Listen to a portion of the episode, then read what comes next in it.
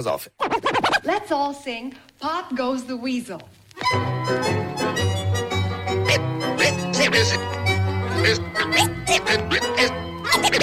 Es ist soweit. Let's ride. Pille für den Mann. Pille, Pille, Pille, Pille für den Mann. Carsten Spengemann. Mike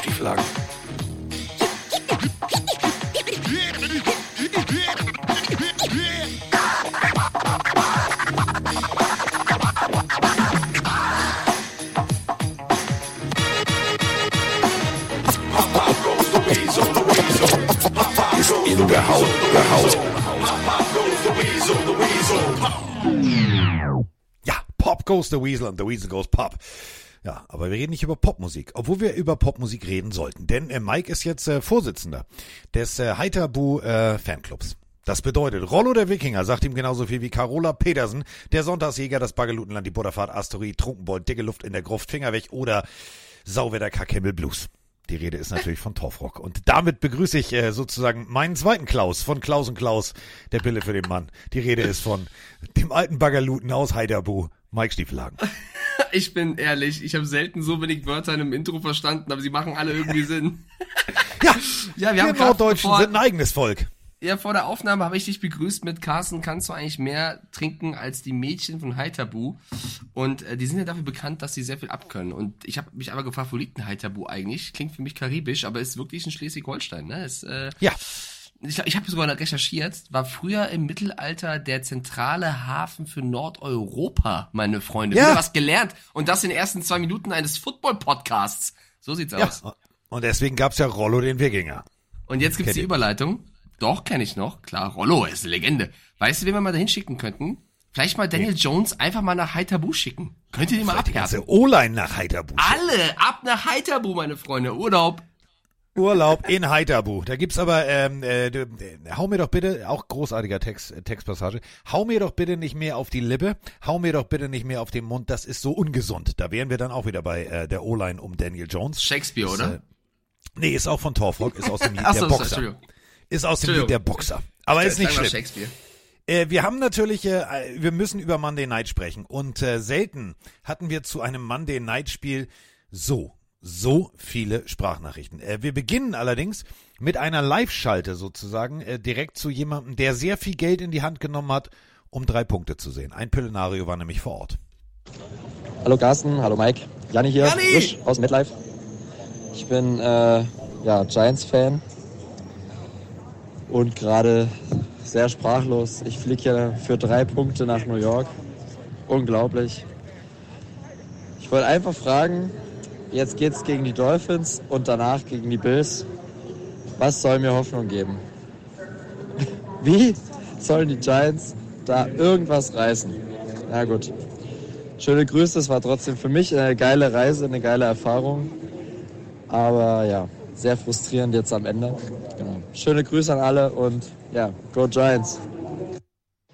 Ja, moin Mike, moin Carsten, der Jonas hier. Ja, die Giants haben mal wieder überragend gespielt und gegen die Seahawks verloren, haben ganze drei Punkte gemacht und haben einfach ihren Quarterback echt mal ja, zu Boden fallen lassen. Das ist ja wirklich bodenlos. Also wenn die Seahawks, die jetzt keine mega krasse Top 1 Defensive Line haben, 11 Sacks machen gegen Daniel Jones, dann tut er mir einfach nur leid. Und ja, natürlich sehen die Statistiken scheiße aus, aber was willst du bei 11 Sacks machen? Äh, du musst halt den Ball sofort rausfeuern und nach dem fünften, sechsten Hit bist du ja auch einfach vom Kopf her kaputt. Also, ich weiß nicht, was die O-Line von den Giants macht, aber das könnte so eine 4 und 13 Saison werden, wenn es schlecht läuft. Und wenn es so weitergeht, und dann muss man sich echt fragen, ob man in der Offense äh, nicht doch äh, viele Baustellen hat und doch ganz weit vom Playoff-Contender weg ist wieder. Moin Mike, moin Carsten, Phil hier, Seahawks-Fan vom Bodensee. Erste Sprachnachricht, hoffentlich in 30 Sekunden. Wilverspoon, wunderbarer 97 Yard, 6 Picks, 11 Sacks im Monday Night Game, Rekord von Monday Night ever, glaube ich. Und äh, ja, die Defense hat wunderbar funktioniert. Drew Lock, unser Secondary Quarterback kommt vor Ende der Halbzeit nochmal rein und führt nochmal 63 Yards die Seahawks zu einem Touchdown. Bye Week, alles cool, alles entspannt. Schönes Wochenende euch. Ja, wir werden ein schönes Wochenende haben. Wir werden schöne Spiele sehen. Aber jetzt müssen wir natürlich erstmal über das Schlachtfest von MetLife sprechen. Da müssen wir deutlich drüber sprechen. Denn die Seahawks gewinnen 24 zu 3 gegen die New York Giants. Äh, ich habe an die Giants, ich habe an New York, ich habe an Heimvorteil, ich habe an Daniel Jones und ich habe vor allem an Brian Dable geglaubt und äh, auf die Giants gesetzt. Mike hat auf die Seahawks gesetzt und dementsprechend sind wir ausgeglichen. Wir gehen sozusagen in Overtime. Wir haben äh, Gleichstand, was das Tippspiel Ähm, Schätzerei. Ja, ja, ja, das, das können wir erstmal abhaken. Also wir haben alle wieder 10 Punkte gesammelt. Das ist äh, wie in Woche 2, wo wir alle 11 Punkte hatten. Bedeutet auch, dass du insgesamt äh, mit den Pillenarios gemeinsam 40 Punkte schon gesammelt hast. Ich bin bei 38. Man muss aber sagen, äh, ich, ich hätte ja sonst wahrscheinlich sogar auch auf die Giants getippt. Ich habe ja nur gegen dich getippt, um äh, die Chance zu haben, auszugleichen. Ähm, deswegen ist das so ein geschenkter, geschenktes Ding. Aber wir müssen, wir müssen über dieses Spiel reden. Und Janni, ich kenne ihn schon länger, ist ja bei mir bei Twitch auch ein sehr, sehr guter Mod. Also für alle, die bei Twitch nicht so aktiv sind, das bedeutet, dass der mir da hilft, äh, die, Leute im Schach zu halten und äh, mir bei der Koordination hilft. Und der hat sich so, Carsten, das kannst du dir nicht vorstellen, der hat sich so auf diesen Trip mit seinem Bruder nach New York gefreut, hat da wirklich Geld in die Hand genommen, ist rüber, war auch bei den Jets einen Tag zuvor gegen die Chiefs, hat da ein bisschen mehr Football wahrscheinlich gesehen und hat sich aber eigentlich eher äh, auf die Giants gefreut. Mit Big Blue Germany eine Fahne hochgehalten. Also der hat sich mega gefreut. Und dann sieht er aus Giants Sicht dieses Spiel. Klar kann man es ein bisschen erwarten, wie sie zuvor gespielt haben. Aber ich kann diesen Bruch irgendwo verstehen. Und er will natürlich Hoffnung von uns. Bevor wir über Hoffnung reden, müssen wir ja natürlich über das Spiel reden. Ähm, das war schon, also elf Sacks siehst du nicht alle Tage. Elf Sacks siehst du nicht alle Tage und ähm, es ist ein deutliches Ergebnis. Äh, die Seahawks stehen 3-1 und du weißt ja, wie, wie wir Deutschen sind. Also es kann ja noch so geil sein, man hat immer was zu pupen. Und deswegen, äh, bevor wir jetzt in die Tiefe gehen und bevor wir äh, analysieren, was die Seahawks alles richtig gemacht haben, machen wir jetzt erstmal die Sprachnachricht des, ich äh, sag's leicht, leicht mit einem Zwinkern im Gesicht, äh, des Seahawks Partypoopers. Moinsinger, ihr beiden, Gosrak hier. Ja, bin ich einfach so schwer oder andere einfach so leicht für die Leistung meiner Seahawks zu begeistern? Ähm, ich muss sagen, ich fühle mich nicht wohl bei dem Gedanken zu sagen, die Seahawks sind ein 3 und 1 Team. Ich glaube, das wird sehr schnell relativiert werden, ähm, wenn es dann gegen Gegner wie die Browns oder Ravens geht. Warum? Weil ein 3 und 1 Team eigentlich weitestgehend seine Gegner dominieren und kontrollieren sollte. Ähm, das tun wir einfach nicht. Wir haben gerade in der Defense noch einige ähm, Probleme und äh, in der Offense ist es auch so, dass die nicht immer klickt und wenn man zwei, drei ja, Big Plays mal wegnimmt, wir dann auch, was den Output äh, angeht, nicht so geil dastehen. Ähm, deswegen auch diese 10 oder 11 Sacks. Sechs davon wurden von Spielern gemacht mit äh, Witherspoon, mit Brooks und mit Wagner, die nicht für den Pass Rush da sind und das dann vier oder fünf, äh, je nachdem wie man es zählt, ähm, Sacks noch gegen eine O-Line, die nur aus Backups besteht, bin ich einfach zu hart. Ja, bist du. Punkt 1. Alle elf Mann, die in der Defense stehen, sind für einen Pass Rush zuständig.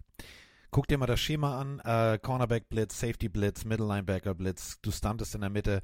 Ähm, Defensive End lässt sich zurückfallen, übernimmt die Rolle des Outside Linebackers. Du hast hier ganz andere Blitzpakete die genau darauf abgezielt sind, dass der Druck von Seiten kommt, wo du es nicht erwartest. Wenn du rein theoretisch immer nur deine Liner blitzen lässt, ist es so, dann ist es relativ klar. Das ist deren Hauptjob. So, wenn du allerdings äh, sozusagen von links ins Auge und zwar über die rechte Seite kommst, ist es überraschend. Und genau das machen die, machen die Seahawks extrem gut. Ich finde, ganz ehrlich, man kann pessimistisch sein. Das ist ja, weißt du, es gibt Leute, die sagen, das Glas ist halb voll, das Glas ist halb leer. Aber Gosrak tut gerade so, als wäre das Glas kaputt. Ich finde, das Glas ist ganz schön, das sieht gut aus, kommt sauber aus dem Geschirrspüler, ja. kannst was Neues reinkippen. Wir, wir, wir kennen ja Gosrak schon sehr, sehr gut. Also wir, wir freuen uns ja, dass wir so aktive Community-Leute wie ihn haben. Äh, er ist natürlich riesengroßer Seahawks-Fan und äh, auch sehr, sehr im College drin und er ist halt der Typ Fan, der natürlich auch sehr ins Analytische geht, was ich sehr cool finde und da auch sehr viel weiter ist als, sehr, sehr viel weiter ist als der Casual-Fan. Ich würde ihm auch raten, er ist auch gerade hier live in, in Twitch im Chat mit dabei.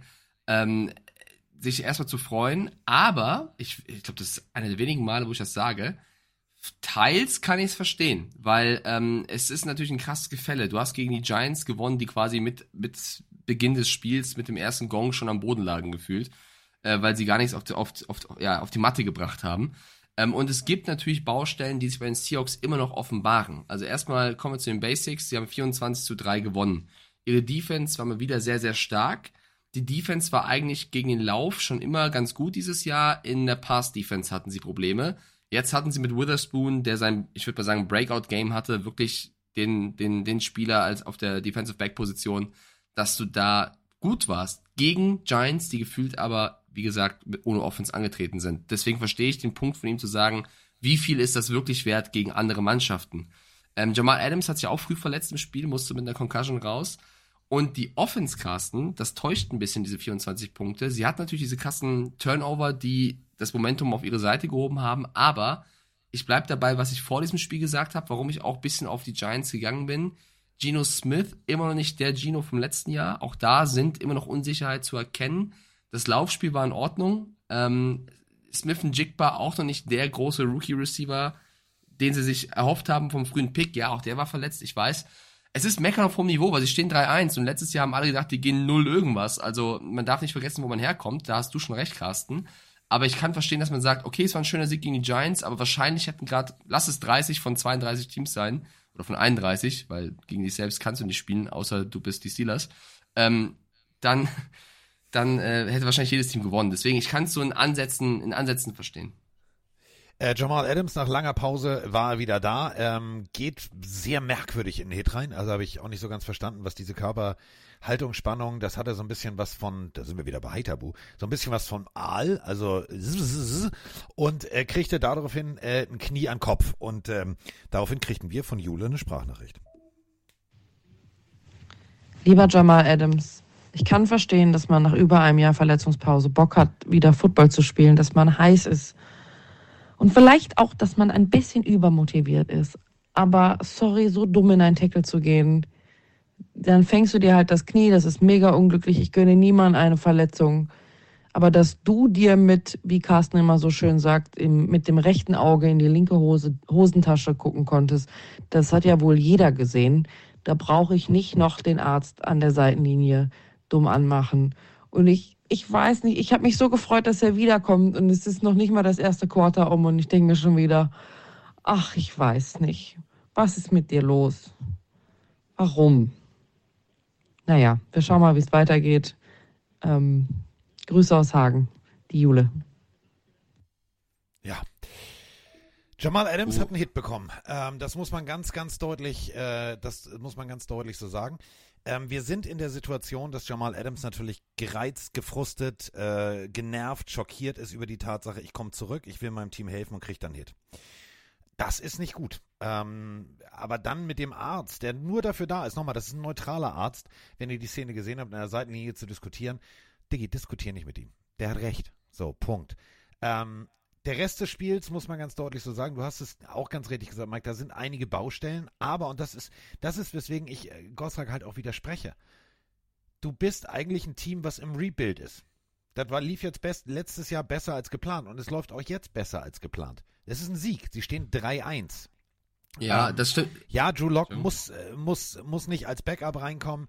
Ähm, wir, wir, wir wollen alle Geno Smith in der Saison sehen, so wie er letztes Jahr gespielt hat. Wenn wir tatsächlich einen Geno Smith sehen, der jetzt den Knoten vielleicht aufgehen lässt und wieder funktioniert, dann muss ich ganz ehrlich sagen, dann kann das alles wieder was werden. Es sind ein paar Baustellen, ja, aber es sind nicht so viele, dass man jetzt die Flagge schon auf Halbmast hängen müsste. Ja, ich glaube, das, ich glaube, da fehlt einfach der Jubel, aber ich bleib trotzdem dabei, du, so, du musst ja hungrig bleiben. Es hilft ja nicht zu sagen, dass du 24-3 gewinnst und sagst, alles ist tutti. Man muss trotzdem an den Baustellen arbeiten. Deswegen verstehe ich den Aspekt schon. Geno Smith wurde ja rausgenommen für Drew Lock aufgrund einer Knieverletzung bei diesem Slide-Tackle, was er gemacht hat, bei diesem Abgrätschen. Heißt, das war jetzt auch keine, wir werfen mal Lock geile Entscheidung, sondern es war eine verletzungsbedingte Entscheidung. Ein Wort bitte noch zu Jule, die ich sehr, sehr gern habe, äh, die gerade auch von Hansi Zuspruch im Chat bekommt. Mit Jule bringt es auf den Punkt. Ich sehe es ein bisschen anders tatsächlich. Ähm, ich als Sportler, wenn du ein Jahr draußen bist, oder als Ex-Sportler in meinem Fall, wenn du ein Jahr draußen bist, dann wieder reinkommst, hast du viele Emotionen in dir, dann machst du auch was Dummes, was zu kritisieren gilt, das will ich gar nicht schönreden.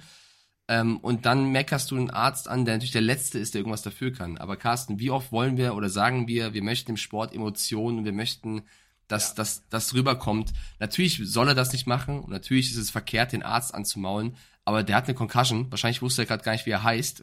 Ihn jetzt dafür zu kritisieren, dass ein Arzt anmeckert, ähm, wird er wahrscheinlich, so schätze ich Jamal Adams einfach mal ein, wird er im Nachgang auch sagen, dass das nicht clever war. Der hat einen auf den Dötz bekommen, hat sich so sehr gefreut, hatte dumme Aktion gebracht und hat sich fehlverhalten. Müssen wir jetzt, glaube ich, nicht größer machen, als, als äh, es ist. Ich glaube einfach, dass es einfach sehr bitter ist, dass er nach so einer langer Zeit direkt wieder runter musste und mehr, glaube ich, muss man nicht draus machen. Ich würde gerne nicht so viel über die Seahawks reden, weil für mich war das einfach ein, ein, ein okayer Sieg, 24-3. Ich finde, das größere Thema hier ist New York, weil das ist wirklich ja. besorgniserregend und eine Statistik, die ich mir rausgesucht habe, ist, dass die Giants in den ersten vier Wochen zur Halbzeit, wenn du nur die Ergebnisse der ersten Halbzeit zusammenzählst, lagen oder liegen sie 77 zu 9 hinten. Und ich meine, das offensichtlichste Thema ist die O-Line, ähm, die natürlich nicht nur wegen Andrew Thomas generell nicht funktioniert. Die Defense kann nicht das wieder gut machen, was die Offense verkackt. Darren Waller ist noch nicht oder bringt noch nicht den Impact mit, den er mitbringen könnte. Das würde ich jetzt nicht nur allein Waller zuschieben, sondern das ist, er, er klickt noch nicht einfach. Ähm, die ganzen Thematiken vor der Saison, Vertragverlängerung, Barclay, Jones, haben, glaube ich, alle nicht geholfen dazu, dass es ein Team ist. Ähm, ja, Daniel Jones hat keine O-Line vor sich und deswegen muss man ihn vorsichtig kritisieren. Aber ich finde, man muss ihn trotzdem auch kritisieren, weil auch er ein Quarterback ist, der einen hohen Vertrag unterschrieben hat. Und du hast es bei Twitter geteilt, Carsten. Wenn du siehst, wie Brian Dable ähm, das Pad wegwirft und sauer ist auf seinen Quarterback, auch wenn man der Coach selber weiß, wie bescheiden die O-Line spielt. 160 Millionen, ich sag's nur mal, Daniel Jones, dann muss auch er besser spielen. Und die drei Turnover, die Situation, ja, er bekommt Druck. Aber für mich, als jetzt nicht Football-Coach, sondern als Football-Fan, für mich waren alle drei Turnover vermeidbar. Die hättest du nicht so machen müssen. Und da sehe ich zu großen Teilen Jones eine Verantwortung als jemand, der sehr, sehr viel Geld verdient. Und nach dem Spiel, und dann kannst du gerne ähm, drauf eingehen, nach dem Spiel hat auch Brian Dable wurde auch gefragt, was er zu diesem Spiel sagt und äh, er hat gesagt, er hat Verständnis für jeden Fan, der sagt, was ist das für eine Scheiße, die wir spielen. Und auf die Nachfrage, was man hätte besser machen müssen, hat er gesagt, wir müssen aufhören, Interceptions zu werfen. Das also auch nochmal ein klarer Schlag Richtung Quarterback. Und Brian Dable weiß es auch am besten, ne? Als wenn du als Head Coach gefeuert wirst, letztes Jahr noch einer der Coach of the Year Kandidaten, für mich war er es ja, ähm, dann ist es auch schwer wieder zurückzukommen. Also ich glaube, die Giants, da brennt es überall. Ja, das ist, das ist eben der Punkt. Äh, die Jets ähm, haben es vorgemacht in New York. Du, du baust um, du investierst, du investierst sehr viel Geld in einen Quarterback. Ja, äh, Aaron Rodgers hat sich äh, nach vier Snaps verletzt. So. Ähm, du hattest ein rundes Paket. Und das ist eben der Punkt. Wir, wir reden hier, weißt du, wie Dortmund Schalke, wie äh, HSV St. Pauli. Es ist äh, sozusagen, ja, ich weiß, Gelsenkirchen ist nicht eine Stadt mit Dortmund, aber trotzdem, es ist eine Stadt. Der ganze Ruhrpott ist eine Stadt. Ähm, du hast sozusagen, du, du, du lebst immer mit dem Rivalen, der in der AFC zu Hause ist, lebst du Tür an Tür. Das ist so Tür an Tür mit Alice. Und äh, du, du willst alles richtig machen. Ähm, nach einer wirklich guten Saison hat man Daniel Jones den Arsch vergoldet. 40 Millionen pro Jahr. Das ist exorbitant viel. Ähm, man hat Shaquan Barkley mehr oder minder abgespeist mit, ja, Diggi, nimm oder friss oder stirb oder suchst dir aus, aber du kannst dich auch verpissen notfalls. Ist keine Art. So, jetzt hast du eine O-Line, die meiner Meinung nach, und das meine ich echt ernst, meiner Meinung nach non-funktionabel zusammengestellt ist. Ich habe als Richtig, Coach ja. mir zwei, drei Sachen angeguckt. Wirklich jetzt nicht gesagt, hier, wir machen Podcast-Blick, sondern ich gucke es mir mal an wie ein Coach. Ich habe mir die Coaches-Cam angeguckt und habe von hinten betrachtet und habe gesehen, dass es der rechte Tackle schafft, Darren Waller zu blocken. Hat mich ein bisschen irritiert. Also, weil Vielleicht ist er farbenblind, vielleicht kann er nicht lesen. Da ist ein blaues Jersey und er blockt ein blaues Jersey. Der blockt mit voller Souveränität den Rücken von Waller. Hm. Einziges Problem ist, ähm, sein direktes Gegenüber cuttet nach innen und ist weg. Und liegt auf Daniel Jones. Solche Fehler können dir nicht passieren, wenn du in der NFL O-Line spielst. Das kannst du mir nicht erzählen. Aber es ist nicht nur die rechte Seite, es ist die linke Seite genauso. Es ist aber auch der Center. Der Center kommt hoch nach dem Snap und guckt nach rechts und guckt nach links, wen soll ich blocken. Der steht aber direkt vor ihm. Guck doch erstmal auf deinen direkten Gegenspieler. Du siehst eine völlige Unsicherheit in der O-Line, die natürlich, und da sind wir wieder bei Treibsandeffekt, die dann dazu führt, dass Daniel Jones permanent auf der Flucht ist, dass er auf der Flucht werfen muss, dass er dann Fehler macht, ist völlig klar. Aber trotzdem kann man ihn auch von Fehlern nicht freisprechen und nicht immer nur sagen, ja, ich habe ja zu viel Druck, deswegen kann ich nicht. Nee. Bei First and Goal den Ball in eine Doppeldeckung zu werfen, ist ein Stare-Down, ist ein absoluter Stare-Down. Und wenn ein Rookie, ein Rookie dann im Interview sagt, ja, unser Coach hat uns ja gesagt, äh, Daniel Jones mag es immer gerne, sein erstes äh, Ziel äh, hier, Stare-Down, also anzustarren. So, dann ist es zu offensichtlich. Und das ist zu offensichtlich. Und da muss Daniel Jones besser werden. Da kann er sich nicht über seine O-Line rausreden. Ähm, es ist das Gesamtpaket. Das Gesamtpaket der Offense wirkt nicht aus einem Guss und es wirkt nicht, als würden sie füreinander spielen, sondern teilweise, als wären sie überfordert. Und die nächsten Wochen, äh, um die Sprachnachricht äh, aufzugreifen von eben, äh, und dann bin ich mit meinem Monolog fertig. Die nächsten Wochen Gut. werden Schlachtfest. Die werden Schlachtfest. Du fliegst nach Miami, da kriegst du auf die Fresse. Da brauchst du dir auch keine, da brauchst du dir auch keine, äh, keine Hoffnung zu machen, dass es nicht wehtut. Es wird wehtun. Von allen Seiten wird es kommen. Bom, bom, bom, bom, bom. Alles gut. So. Ähm, und jetzt sind wir an dem nächsten Punkt. Ähm, danach geht's gegen die Bills. Ist auch nicht viel besser. Das wird wehtun. Das ist wirklich so, als wie bei Hangover. Ich glaube, Mike Tyson hat sich mehr drauf. Boing! Also für Giants-Fans, es tut mir leid, aber wenn ich sehe, dass der Head Coach mit deinem Quarterback reden will und dein Quarterback nicht mit ihm reden will und er daraufhin frustvoll das Tablet wegschmeißt, das heißt, der Haussegen hängt schief. Absolut. Und ich halte nach wie vor Brian Dable für einen guten Coach. Und äh, die Szene ist für mich wirklich, also man soll Dinge nicht überbewerten, aber das sagt schon einiges aus, wenn er, wenn du die Szene siehst, plus wenn du die Statements von Dable nach dem Spiel hörst. Ähm, und du hast gerade Daniel Jones so ein bisschen in Schutz genommen, dann wieder nicht, dann wieder in Schutz genommen. Ich meine, wir beide sind uns einig, die O-Line ist das schlechteste der Liga und damit kannst du nicht wirklich arbeiten und das ist brutal und auch sehr schwer auf die Schnelle zu fixen, vor allem wenn du jetzt die Dolphins und Bills, wie du gerade gesagt hast, vor der Tür hast. Die O-Line ist das größte Problem. Und jetzt kommt das Aber, was du gerade schon angebracht hast, was ich gerne nochmal größer machen möchte. Du musst trotzdem als ein Quarterback mit dem Vertrag, den du bekommen hast, besser Football spielen, als ja. du es tust. Auch wenn du dauernd auf die Fresse bekommst, auch wenn du dauernd unter Druck bist, musst du bessere Lösungen finden, als du sie in diesem Spiel gezeigt hast. Dass du gegen die Cowboys zu null verlierst zum Auftakt, okay. Dass du gegen die Cardinals dann gezeigt hast, dass es geht, darf man auch nicht vergessen. Dass du gegen die Niners auch verlierst, okay. Aber gegen die Seahawks drei Punkte zu Hause ist, äh, finde ich, nicht zu vertreten. Und da musst du auch einen Daniel Jones reinnehmen, Du siehst, wie die Mannschaft ohne Barclay funktioniert, dem du, wo du um jeden Pfennig gefühlt gefeilscht hast in der Verhandlung. Matt Breeder ist der beste Receiver im Team nach Yards, ähm, der eigentlich Running Back spielt. Das, das geht nicht. Und äh, ich glaube auch, es wird sehr, sehr hart. Ich glaube, dass die Giants Richtung Ende des Jahres den Turnover packen. Ich glaube, dass es dann aber nicht mehr zu den Playoffs reicht. Dafür ist es, glaube ich, einfach zu viel, zu viel schiefgelaufen. Ich glaube aber daran, dass es ein besseres Footballteam ist, als sie gerade aktuell zeigen. Daran glaube ich fest. Aber ich, es wird eine Leidenszeit für jeden Giant-Fan und auch ich habe mich verschätzt. Ich, auch, ich dachte auch, die sind weiter. Es ist ja fast dasselbe Team wie letztes Jahr mit paar Ergänzungen ja. und statt einem Fortschritt machen sie einen deutlichen Rückschritt. Und wenn du siehst, wie du gerade meintest, Connection, Quarterback und Coach, da kracht es. Und da musst du jetzt was überlegen, weil dem Quarterback hast du das große Geld gegeben. Ich halte nach wie vor viel von Dable. Ähm, ich bin gespannt. Ich glaube, das Einzige, was hilft, Carsten, in so einer Situation, alle Parteien an einem Tisch, jeder schonlos raushauen, was, was er falsch findet, schlecht findet. Jeder gibt sich verbal aufs Maul und dann versucht man zusammen einen Schrank zu ziehen, weil du musst miteinander arbeiten. Du musst mit den Spielern, mit dem Material, was du hast, jetzt klarkommen. Du kannst nicht sagen, wir werfen die fünf Leute rausholen, die fünf, das geht jetzt nicht.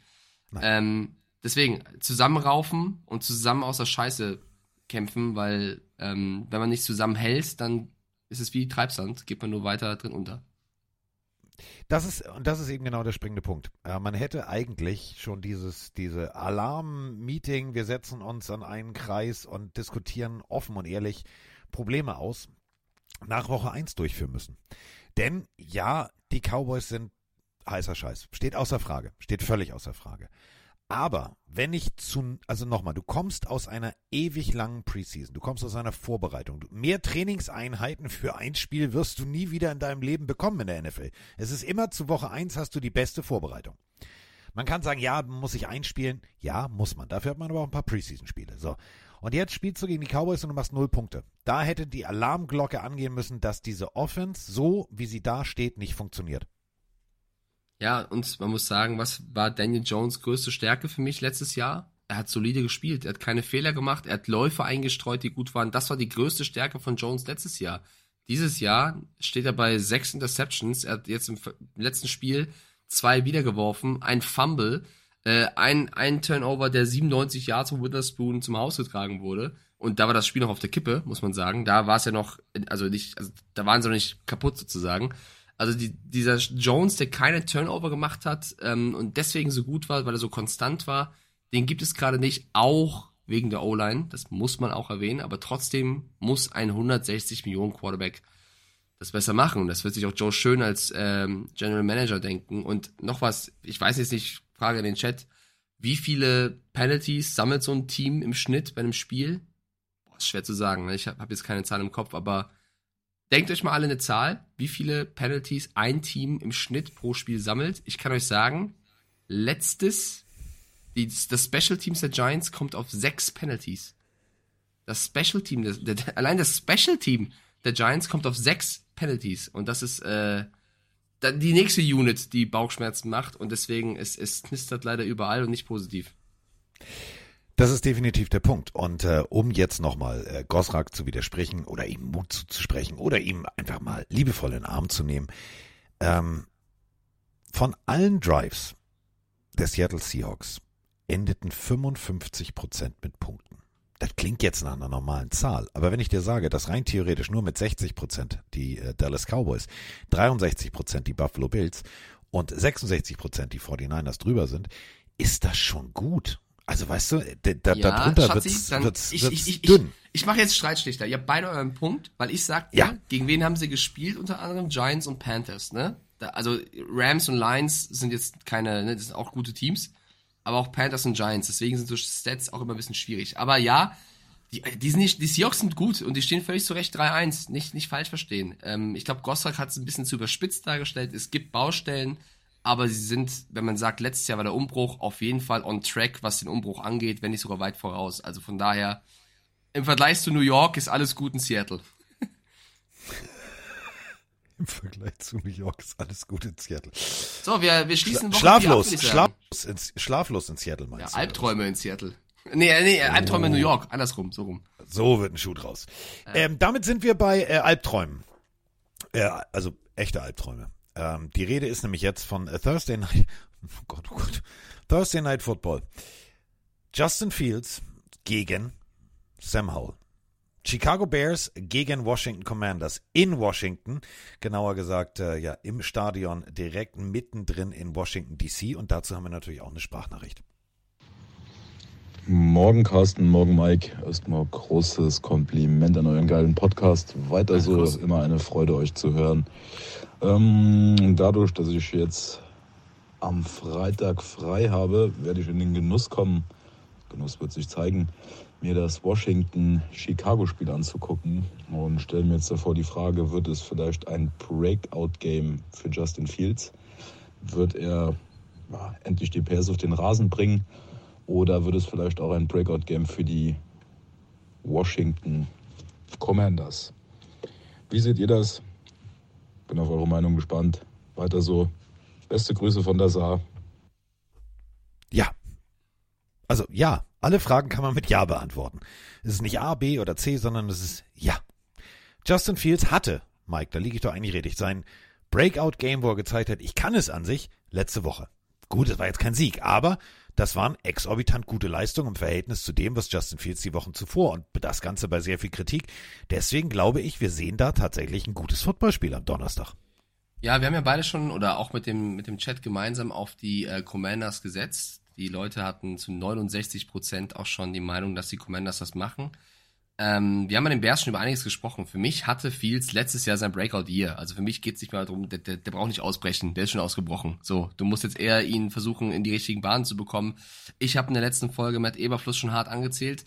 Ich kann nur sagen, dass ich jetzt die ersten Artikel gelesen habe, dass es wohl Gerüchte gibt, dass wenn sie gegen die Commanders auch verlieren, dass Ryan Poles da schon die Schnauze voll hat und Eberfluss auf den Hot Seat setzt. Also äh, es ist sehr, sehr glaub, düster der, in sitzt, Chicago. der sitzt schon drauf. Der sitzt schon Also, drauf. ich habe so ein bisschen Matt Rule Vibes. Immer wenn ich negativ Ja. über den Coach rede, dann kracht's halt wirklich. Deswegen rede ich auch so ungern über Schalke. Habt ihr gesehen, was in den letzten 20 Jahren da passiert?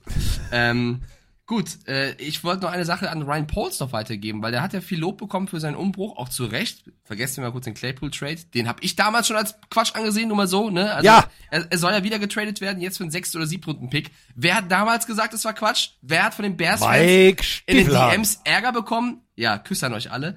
Ähm, nee, ich finde aber trotzdem, dass er einige Sachen richtig gemacht hat, die jetzt halt noch nicht laufen. Wie zum Beispiel, ich hätte auch einen Dunner Wright geholt und der funktioniert gerade noch nicht. Sowas gibt's halt mal in einem Draft. Aber ich habe mir die, die äh, D-Line der Bears angeschaut, weil ähm, ich gelesen habe, dass die Bears auf dem 32. Platz sind, wenn es darum geht, den Quarterback zu ähm, unter Druck zu setzen.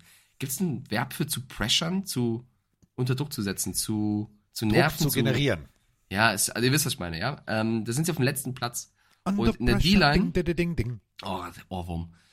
Äh, Ding, ding, in der D-Line haben sie sechs neue Spieler im Vergleich zum letzten Jahr. Also der Manager hat sechs neue Spieler verpflichtet für die D-Line und trotzdem läuft's noch nicht. Und das ist dann nicht nur eine Coach-Sache, da muss Ryan Poles auch nicht nur mit Matt Eberfluss reden, sondern auch mit dem Spiegel. Weil ähm, du kannst ein, zwei Sachen vertreten und auch loben, aber wenn eine ganze Unit nach wie vor nicht funktioniert, ist es ein Punkt, ja. Ähm, ich glaube, dass die Bears unbedingt Sam Howell unter Druck setzen müssen, weil wenn sie das nicht schaffen im Spiel gegen die Commanders, die selber eine sehr gute D-Line haben, dann wird der Junge nicht vier Interceptions werfen, wie er es schon mal getan hat, sondern vier Touchdown-Bälle werfen. Und deswegen glaube ich einfach, dass die Bears hier leider 0-5 gehen und die Commanders, egal wie gut Fields spielt, das Ding machen werden. Aber ich wäre auch dafür bereit, wenn Chicago endlich mal wieder lebt. Also ich hätte auch nichts dagegen, wenn die Bears mal an dieser Saison teilnehmen möchten.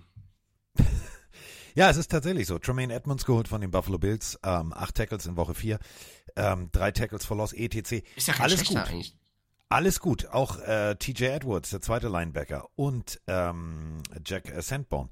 Das funktioniert und das meine ich echt ernst. Ähm, aber auf der anderen Seite kannst du diese Zahlen auch wieder andersrum werten.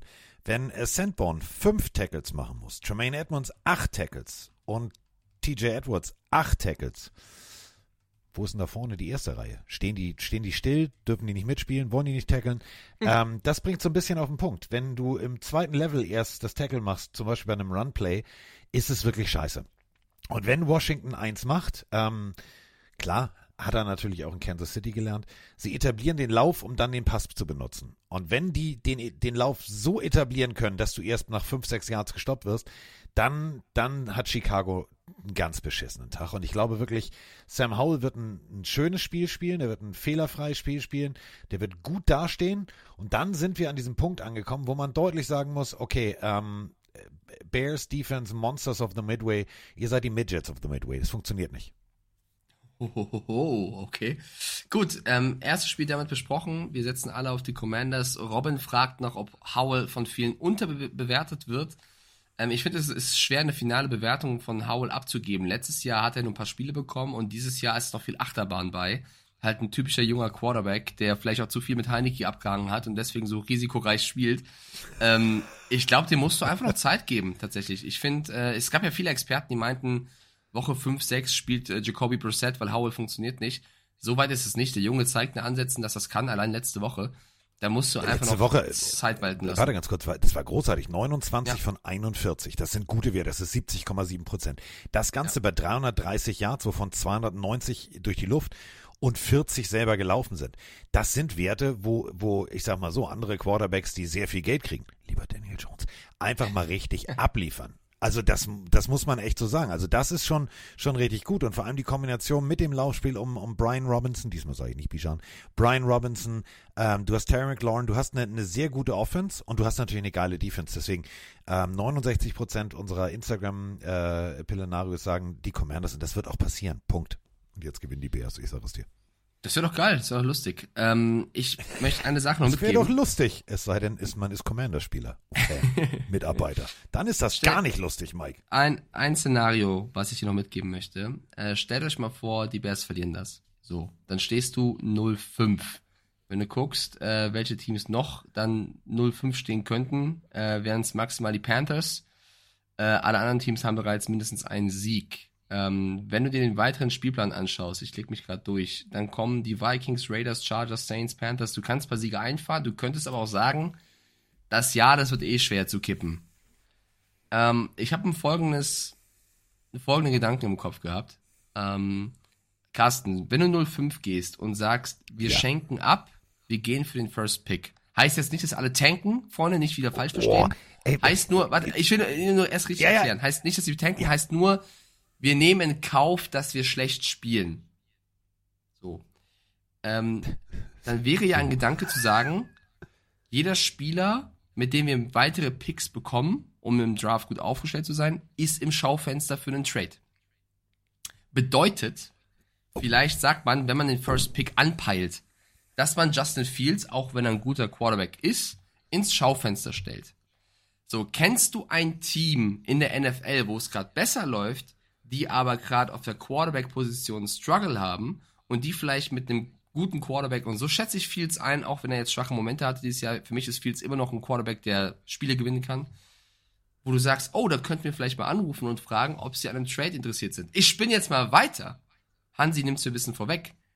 Was ist denn, wenn du sagst, hm, ähm, wir sind die Atlanta Falcons, die letzten Wochen, Desmond Ritter, ja, der kann auch Zeit haben, aber der ist jetzt nicht das Gelbe von Ei. Wir hören nicht auf Mike Stiefelhagen und ignorieren Tyler Heineke, warum auch immer. Aber wie wär's denn, liebe Bears, wir geben euch Ritter und wir geben euch Picks. Und dafür kriegen wir Fields. Und jetzt stell dir mal vor, Justin Fields, Bijan Robinson, Kyle Pitts, Drake London. Die Falcons Offense kann dann vielleicht besser klicken, als sie es gerade tun. Die Defense ist ja schon besser geworden. Ich werf's nur mal rein. Ich sag nicht, dass es ein Trade muss. Ich sag nur, wenn ich als Falcons jetzt da sitze und ich sehe die Ansätze und ich sehe, Ritter kommt nicht, äh, läuft nicht und wir, ich habe ein Team, wo es in der Division eigentlich laufen könnte. So, jetzt kommt die nächste Frage, was ist mit den Jets? Auch die Jets, auch wenn Wilson jetzt gut war, auch die Jets könnten sich das überlegen. Die Frage ist nur, wie viel von ihren Picks und Spielern wollen sie dafür hergeben. Aber ich finde, wenn die Bears weiter abkacken, das ist eigentlich mein Punkt. Wenn die Bears weiter verlieren, sollten Teams, die einen guten, passablen Quarterback jetzt sofort brauchen, drüber nachdenken, ein Angebot zu schicken. Hört auf, wer schreibt ihr Patriots? Ich. Genau da wollte ich gerade drauf hinaus. Genau da wollte ich gerade drauf hinaus. Lie liefert Ich will Mac nicht über Jones dieses die, Team reden. Liefert Mac Jones die nächsten Wochen so ab, wie er es die Wochen zuvor getan hat und ist da keine massive Steigerung drin, dann sind die Patriots definitiv auf dem Quarterback-Markt. Sind sie auf dem Quarterback-Markt, musst du in die Draft gucken. Klar, du kannst jetzt sagen, alles klar, Caleb Williams geht weg, drüber und dann holen wir uns Quinn Evers. Ähm, falls ihr noch nie äh, von Quinn Evers gehört, habt- gehört habt. Ähm, wir haben mit Mike äh, und Die mit. Max und mit allen möglichen haben wir äh, bei äh, Run College immer wieder über seine Nil-Deals gesprochen, also seine, seine Vermarktungsdeals. Äh, der Mann macht Werbung für Lee Jeans. Mehr Klischee geht nicht. Sieht ein bisschen aus wie Flodders, also der alte Film, Familie Flodder macht Jeans-Werbung. Der Typ ist aber ein begnadeter junger Quarterback. Und ähm, der, was der in Texas äh, geschafft hat, Texas ist so ein bisschen, ja, die Carolina Panthers des College Footballs. Einmal das ganze Ruder rumgerissen, alles neu gemacht. Viele haben gesagt, ja, die werden nie über die Top 25 hinauskommen bis zum Jahr 25. Nee, jetzt stehen sie auf der 3. Dank einem Quinn Evers. Und Quinn Evers wäre so der, der Quarterback, der als Zweiter oder Dritter vom Board geht. Vielleicht, ja, als Erster, die sind alle zu, zu Williams verliebt. Deswegen glaube ich schon, dass die, dass die Patriots darüber nachdenken. Ist der dann Pro-Ready? Ähm, ist er, ist er besser? Wenn du jetzt die Möglichkeit hast, ich spinne jetzt mal rum, äh, Justin Fields für einen Zweitrunden, Drittrunden-Pick. Und bevor ihr dann machen die niemals. Denken wir mal an die Trey Lance-Situation. Wenn du etwas verkaufen musst und jeder weiß, dass du es verkaufen musst, kannst du keine Fantasiepreise aufrufen. Und wenn jetzt das ganze System nicht funktioniert, wie willst du, und das meine ich jetzt echt ernst, wie willst du Spielern, die du extra geholt hast, wie einen Tremaine Edmonds, einen herausragenden Linebacker, wie willst du dem sagen, ja, Diggi, wir ist jetzt dieses Jahr nicht so gut, nächstes Jahr wird's besser. Der wird dich Ich- angucken und wird sagen, alles schon erlebt, besorg mir einen ordentlichen Quarterback. Ich bin voll bei dir als Patriots-Fan. Ich würde sagen, gute Idee, lass da anrufen. Das Einzige, was ich sehe, was, was dem widerspricht, ist, es ist Bill Belichick. Also ich kann mir nicht vorstellen, Ja. dass Bill Belichick. Also ja, es macht Sinn. Ich sage jetzt nur vom, vom realistischen Faktor her. Ich glaube nicht, dass Bill Belichick irgendwo anruft und für einen Quarterback das macht, weil ich glaube, bevor das passiert, wird Bill Belichick im, in irgendeinem Trade Mac Jones und Belly Zappi anbieten, um den achten Cornerback von den Raiders zu holen, weil er auf Cornerback steht, bevor er irgendeinen Quarterback von einem anderen Team holt und den teuer bezahlt. So schätze ich Bill Ja, aber, ein. stell, ich, aber stell's dir anders vor. Stell's ich, dir ich anders gebe dir vor. recht. Bill Belichick kommt ins Büro. Warte. Düt, düt, düt, düt, gibt den Türcode ein. Psst, psst, Tür geht auf. Morning, morning, morning, morning. Und dann, weißt du, so wie das viele Familien machen, wenn so die Frau nach Hause kommt, da sitzt der junge Welpe mit so einer Schleife um den Hals, mitten im Gang. Wuff. Hallo, wer bist du? Und genauso macht's Robert Kraft. Der sagt, guck mal, wen wir hier haben. Das ist der kleine Justin. Der gehört jetzt dir. Mit dem darfst du jetzt spielen. Tschüss. So, irgendwann muss ja auch ein Owner mal sagen, pass mal auf, Bill. Ist ja alles cool, immer hier achter Cornerback, siebter Cornerback. Diggi, lass mal Offense spielen. Offense Carsten? verkauft Tickets. Zwei Sachen. Ja. Und dann wird dir die Ja. Kinnlade runterfallen. Sache Nummer Ja. eins ist vom Chat. Mominho schreibt rein, aber warum Falcons werden die nicht mit einem guten Quarterback auch nur Dritter in der Division? Äh, nee, ich glaube, mit einem guten Quarterback hätten die das Potenzial, die Division zu gewinnen. Das Ja. zweite ist, Caleb Williams, habe ich heute gelesen. Das, du hast eben das Wort Neil Deal angesprochen. Für alle Casual-Zuhörer, die College-Spieler dürfen jetzt quasi, das war früher nicht so, durch unter diversen An Anforderungen ähm, Geld verdienen oder hohe, hohes, also viel Geld verdienen, äh, indem sie Ja, auch Werbedeals annehmen. Genau, Werbedeals annehmen, Dankeschön. Und Caleb Williams hat schon gesagt, ach, wenn kein Team an eins picken darf, was ihm passt, dann bleibt er noch ein Jahr länger im College und verdient eh mehr Geld durch seine Neal Deals. Also auch das hat er schon durchsickern lassen. Also auch da muss man vorsichtig sein, ob man auf ihn spekuliert. Und jetzt kommt's. Wir reden gerade über Bill Belichick, ne? Und wir reden gerade über Trades. Und dank äh, Robbe und Hansi erfahre ich gerade, dass die Patriots gerade einen Trade gemacht haben. Und es ist kein Scheiß. Breaking News, wir brauchen deinen, deinen Ton. Die, die, die, die, die Newsflash. Es ist wirklich Wahnsinn. Die Patriots traden für einen Cornerback. Das ist kein Scheiß. Und ich glaube, Das geht mir auf es ich Sinn. schwör's dir, es ist wirklich so. In dem Moment, vor drei Sekunden von Ari Mayrov getwittert, vom Sports Update, ich glaube, sie reagieren auf die Verletzung von Judon und vor allem von Gonzalez, äh, die Schulterverletzung, man weiß noch nicht, wie schlimm. Sie holen einen Cornerback und es ist der typischste Bill Belichick Move, den man macht. Ein Spieler geht, ein Spieler kommt wieder, du sparst Kohle, du sparst Picks. JC Jackson, der sehr Natürlich. bescheiden bei den Chargers spielte, für 80 Millionen Fünfjahresvertrag unterschrieben hat, kommt zurück zu New England für, es steht noch nicht genau, aber Late Round Picks. Dicker, der gibt den JC ab, der kriegt einen Mördervertrag irgendwo. Es ist die ganze gleiche Nummer wie mit fünf anderen Spieler.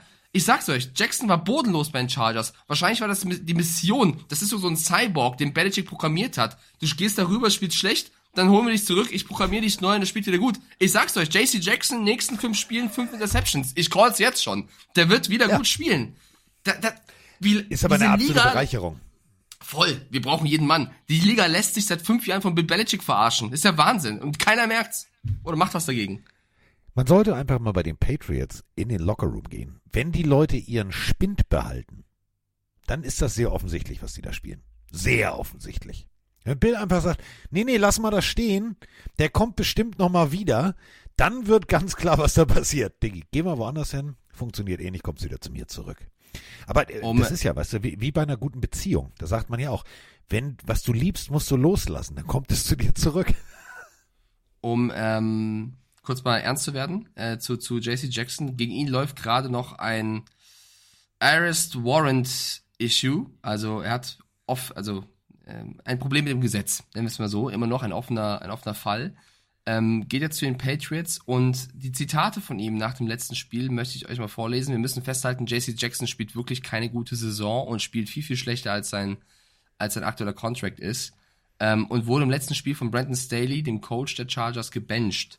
Und daraufhin sagte Jackson im Lockerroom nach dem Spiel, ich weiß nicht, was Brandon noch von mir erwartet, was ich tun soll. Bitte sagt es mir, was soll ich tun? Das habe ich Brandon auch schon gesagt. Ich tue wirklich alles. Ich kam schneller von meiner Verletzung zurück, als ich sollte, weil ich dem Team helfen wollte. Ich bleib, lex, äh, ich bleib enger, länger, extra länger in den Trainingseinheiten und bleibe auch länger in den Meeting Rooms, um mir Film anzuschauen, also Tape anzuschauen. Ich bin ein guter Teammate. Ich versuche alles, um zu tun. Und jetzt sitze ich auf der Bank. Ich weiß nicht, was ich machen soll. Ich brauche Antworten, aber das habe ich nicht verdient, dass man so mit mir umgeht.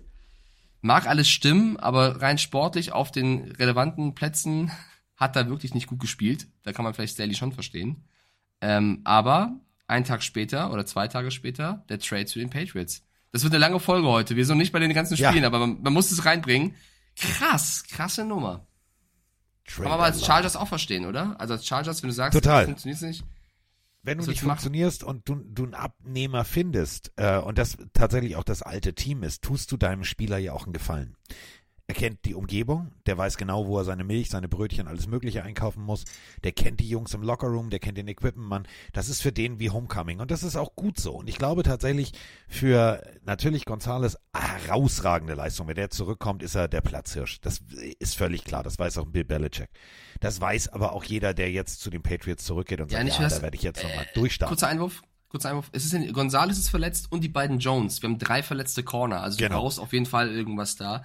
Ich habe sogar gesagt, Judon ist auch scheinbar schlimmer verletzt, wird sich, äh, hat sich einen Bizeps gerissen, wird äh, operiert, fällt also auch längere Zeit raus. Also wir reden gleich noch dem, über die Patriots im Spiel, aber ich bin ehrlich, Judon lange verletzt, Gonzales raus, die Offense struggelt. Du spielst in einer der härtesten Divisionen. Ich möchte, es ist nicht zu sehr schwarz malen, aber ich glaube wirklich, nach dem Saisonstart, ich glaube nicht, dass wir die Patriots in den Playoffs sehen. Ähm, ich glaube, dass Bill jetzt schon dran bastelt, um ein vernünftiges Team für die nächsten ein, zwei Jahre zu haben, nicht nur für dieses Jahr. Leider. Ja, definitiv. Und damit sind wir beim Basteln. Ich darf nach London. Yes! Geil! London Baby, um es mit äh, Joey. Tribbiani zu sagen. Ich werde dir Fotos schicken, alles. Ich werde dir Fotos von mir und äh, Josh Allen bei der Nackt-Polonaise im englischen Pub schicken. Was? Nein, Nix, ich- jetzt, mal ganz, ruhig. jetzt mal ganz ehrlich. Ich verkaufe also die. ja- Onlyfans, mach ich ein Konto auf. Ich bin ja nicht äh, wie früher fernsehtechnisch da, aber äh, ich werde natürlich ähm, am Samstagabend Pride of Paddington ansteuern. Also wer von euch äh, vorhat, irgendwo in London abends eine Fanparty, also ich werde äh, erst die Jacksonville Jaguars Party heimsuchen und dann meine eigene Party im Pride of Paddington stattfinden lassen. Ähm, also lass uns treffen, lass uns quatschen, lass uns Fotos machen, lass uns einfach äh, Football is Family machen. Und damit äh, sind wir beim äh, Spiel Jacksonville Jaguars gegen, und jetzt müssen wir genau umdenken, gegen die Buffalo Bills. Denn die Buffalo Bills sind das Heimteam, obwohl die Jaguars jetzt ihr elftes Spiel in London spielen. Ähm, ja, also letzte Woche haben sie die Atlanta Falcons geschlagen. So. Toy Story Alarm. Stinky war hier, ihr wisst schon, Downmarker. Es war großartig. Ähm, jetzt wird's, jetzt wird's ernst. Jetzt ist nichts mehr mit Toy Story. Das meine ich echt ernst, weil die Buffalo Bills, wir sind bei meiner absoluten neuen Lieblingsstatistik. Wir haben es eben ja schon gesagt. Wie viel Prozent der Drives endeten in Punkten? Auf Platz zwei die Buffalo Bills, 63 Prozent. Und äh, wenn wir dann etwas weiter nach unten gucken, also auf dem letzten Platz übrigens, nur nochmal um den Finger in die Wunde zu legen, mit 21 Prozent die New England Patriots. Weit weg sind allerdings auch die Jacksonville Jaguars nicht, denn die Jacksonville Jaguars machen es gerade bei 35 Prozent ihrer gesamten Drives. Und das bedeutet nicht nur Touchdown, sondern auch Field Goal. Das ist für eine Defense rund um Matt Milano, Micah Hyde, etc. Das ist zu wenig. Punkt. Ja, vor allem die Bills, ähm, die jetzt letzte Woche die, die, die, die Delfine wieder erzogen haben, kommen mit sehr viel Ja. Momentum nach London. Aber es ist auch irgendwo der, Delfin-Trainer. bisschen. Es ist ja auch irgendwo ja auch ein Heimplatz für die Jaguars, die London schon gewohnt sind. Und ähm, äh, ich finde es schwer zu tippen. Also ich glaube, auf den ersten Blick sagt jeder, boah, die Bills, die waren so stark letzte Woche. Ähm, wer soll die jetzt stoppen? D- In Tottenham keine Chance, egal ob die Jaguars da zu Hause sind. Die Bills machen das. Und ich rede genau diese Sätze. Und in dem Augenblick kommt die Abstimmung rein, dass unser, unsere Plenarios auf Twitch zu 49 Prozent, äh, 94, Entschuldigung, falsch rum, 94 Prozent die Bills favorisieren. Ich wollte nur was mitgeben, und zwar, für mich ist, wäre das aber auch Buffalo-typisch, wenn sie jetzt nach England reisen, die Dolphins vermöbelt haben und gegen die Jaguars knapp verlieren, weil, weiß nicht, der Kicker verzieht, Allen einen Snap verkackt, ich weiß es nicht. Ähm, das wäre für mich so NFL-Buffalo-typisch, wenn das dann doch in die Hose geht, obwohl es auf dem Papier eindeutig werden müsste. Frag mal die Dolphins, die letztes Jahr äh, großer Favorit waren und, oder vorletztes Jahr, als ich in London das Spiel kommentieren durfte. Oder in dem Falle musste. Denn äh, Jacksonville gegen Dolphins, äh, Dolphins waren haushoher Favorit und sind äh, mal eben kurz von den Miezekatzen, miau, aber wirklich komplett zerkratzt worden. Das war nicht schön. Und äh, auch bei Instagram, äh, unser Game Day Voting, ähm, 86 zu 14 für äh, die Buffalo Bills. Also 86 Prozent sagen, die Bills gewinnen, 14 Prozent die Jaguars. Wir müssen zwei, drei Sachen hervorheben, die wirklich gut funktionieren auf Seiten der Jacksonville Jaguars. Äh, Safety Andrew Cisco, ähm, der regelt da richtig gut den Verkehr. Zweite Interception schon gefangen. Ähm, also zwei in drei Spielen. Das ist jetzt nicht so schlecht. Ähm, davor tatsächlich Josh Allen, also Josh Allen, der Linebacker. Drei Sacks, ein Forced Fumble, bla bla bla. Ey, ohne Scheiß. Das funktioniert, das klickt. So, aber, und jetzt kommen wir zum großen Aber. Das ist eine andere Baustelle als die Indianapolis Colts in Woche 1. Das ist eine andere Baustelle als äh, tatsächlich die Houston Texans oder die Atlanta Falcons. Das ist eher so ein bisschen wie die Kansas City Chiefs in Woche 2. Und äh, was das Offensivsystem angeht, mit kurze Pässe auf den Tight End, bla bla bla bla bla, was äh, sie verteidigen müssen. Deswegen, da gab es eine 17 zu 9 Niederlage. Ich bin mir nicht sicher, ich bin mir ehrlich gesagt nicht sicher, was ich von Trevor Lawrence zu halten habe. Ob das jetzt endlich mal so wird, dass ich ihn im Fantasy-Team auf den Platz lasse oder ob ich tatsächlich bald, keine Ahnung, Joshua Dobbs hole. ähm, ja, zwei Sachen, die ich mitgeben möchte bei diesem Spiel noch, ist bei den Jaguars, Josh Allen ist der Mann für den Pass Rush, aber neben ihm gibt's wenig und du musst Josh Allen unter Druck setzen, ansonsten, wenn der schalten und walten kann, wie er will, dann äh, kriegst du auch 48 Dinger eingeschenkt, auch in London. Ähm, und auf der anderen Seite bei den Bills, ein Spieler, der glaube ich extrem fehlen wird, ist eben, haben wir schon besprochen, Tredavious White äh, auf der Cornerback-Position. Und wenn du da einen Ridley oder wen auch immer hast, ähm, kann das auch ein Lawrence sehr gut bedienen. Also ich glaube, es wird enger als viele denken. Und ich, boah, ich Es schwanke übrigens, so ein Es ist bisschen. ein Rematch. Es ist übrigens ein Rematch, ne? Also das, dieselbe Partie gab es 2015 schon mal Oh, krass. in Ja. Ähm, ich, ich, ich glaube, wenn ich ein Tippspiel fü führen würde und ein bisschen ballsy sein könnte, würde ich wirklich auf die Jaguars setzen. Ich halte das für ein engeres Spiel als viele andere da draußen. Aber ich ähm, muss auf sicher gehen und halte mir den, den, den waghalsigen Tipp auf, weil ich muss ja irgendwann aufholen. Ich tippe auf die Bills, aber ich glaube, wenn Trevor Lawrence einen Sahnetag erwischt und mit Ridley connected, werden die Jaguars gewinnen, auch wenn ich auf die Bills setze. Äh, Gazzi. Gazzi. Du kann, Äh, also ich, 30 also ich meine, es ist kein Scheiß, ich will nicht belabern. Ich glaube wirklich, dass die Jaguars näher dran sind, als viele denken. 30. Career Touchdown in Woche 4. Äh, Vorteil für die Jacksonville Jaguars, deswegen das Argument von Mike muss man und kann man gelten lassen. Die sind die ganze Zeit vor Ort. Das heißt, die sind komplett biorhythmus, äh, biorhythmustechnisch. Das ist eine Frage, Carsten, von Gostrak, ob es ein Vorteil ist. Ja, ist ein Vorteil. Ist ein Vorteil. Ähm, für alle, die sich das vielleicht nicht vorstellen können. Ähm, ähm, was ja auch, ist ja auch gerechtfertigt, dass man da nicht so tief drin ist. Also, es gibt Teams, ähm, wenn du speziell von der, von der Ostküste kommst, die, äh, wie bei der Formel 1 gibt es den Ausdruck, Ausdruck Splash and Dash machen. Die kommen wirklich im letzten Moment und die reisen, das müsst ihr euch wirklich mal vorstellen. Du hast auf dem Platz gestanden, du kriegst auf die Fresse, du willst eigentlich nur in die Eiswanne, du kannst nicht mehr, du willst nicht mehr. Und ich war ehrlich gesagt geschockt, ähm, wie schnell die Abreise bei den Seattle Seahawks funktionierte. Ähm, ich durfte ja netterweise in den Lockerroom damals für ran, ähm, was allerdings nicht, nicht, nicht rangeschuldet war, sondern äh, dem Pressesprecher der Seattle Seahawks, der, der mich jetzt auch eingeladen hat, dem äh, das damals sehr peinlich war, dass die zugesicherten Interviews auf dem Feld nicht stattgefunden haben. Dann gesagt, pass auf, du darfst in den Lockerroom. Und du kennst mich ja so ein bisschen. Ähm, ich mag ja, also ich halte mich an Regeln. Ich bin jetzt kein, kein, kein, kein Querscheißer und immer hier Revoluzer. Aber die Regel besagt, du darfst dich eigentlich nicht zu einem Spieler setzen. So. Du musst es im Stehen machen. Und wenn ich allerdings ein Interview führen will und der Typ bleibt sitzen, dann setze ich mich aus Höflichkeit hin. Richtig oder falsch? Ja, mach Richtig. Mal. So. Jetzt habe ich mich hingesetzt, alle flippten aus, der Seattle Seahawks Pressesprecher fand das extrem witzig und in der Regie haben sie ja nicht gehört, was wir machen, ähm, wenn ich nicht Interviews geführt habe. Und danach dachten tatsächlich alle in der Regie, ich kriege Anschiss, weil ich das gemacht habe. Nee, der Pressemann sagte, ey, das fand ich total höflich und der hat jetzt echt, auf, weil der hatte Eis auf den Knien, also weißt du, so eingewickelt, ne? Das tat weh. Und ich habe nur zu ihm gesagt, ich sage, ist ja alles nicht so schlimm und hier und da, ich setze mich mal zu ihr, ähm, so und so und haben ein cooles Interview geführt. Und dann stand ich da, Kamera war unten, äh, mit Anki übrigens, und äh, plötzlich stand Russell Wilson nackt vor uns. Ähm, das war sehr witzig. Ähm, ich sag That's mal so, der right. kam, der kam, genau, der kam aus der Eiswanne. Anders kann ich mir die Größe nicht, also kann ich nicht erklären. Aber er kam direkt aus der Eiswanne und äh, hat sich dann ein Handtuch gegriffen. Dann haben wir vor dem Interview ein bisschen geredet. Und er sagte, ja, wir müssen uns ein bisschen ranhalten, weil ich muss jetzt noch meine Koffer checken und dann geht's ja auch für uns schon wieder los. Und ich gucke ihn an, ich sag, wie los? Und er sagt, ja, äh, wir checken hier unten ein, unser Gepäck, fahren direkt zum Flughafen und fliegen zurück. Wo ich dann gesagt habe, Alter, ihr geht nicht mal hier ins Bett oder schlaft. Sagt er, nee, uh, time is money, bla bla, we have to get back to Seattle because we have to practice. Und ich habe nur gedacht so, Alter, das ist ein harter Scheiß. Und genauso machen es Teams teilweise hin. Das ist der eklatanteste Fehler. Ein- bei einigen Teams hat es funktioniert. wenn du jetzt die ganze Woche da bist, bist du komplett drin. Also rein theoretisch guckst du automatisch nach links statt nach rechts, wenn ein Auto kommt. Weil es ist halt andersrum. Und jetzt hast du einfach mal die Zeit und die Möglichkeit, dich zu etablieren, vor Ort zu trainieren. Das kann ein Vorteil sein, denn die Bills werden äh, laut des Schedules so spät wie möglich anreisen und die werden es genauso machen wie die Seattle Seahawks. Die reisen direkt nach dem Spiel wieder ab.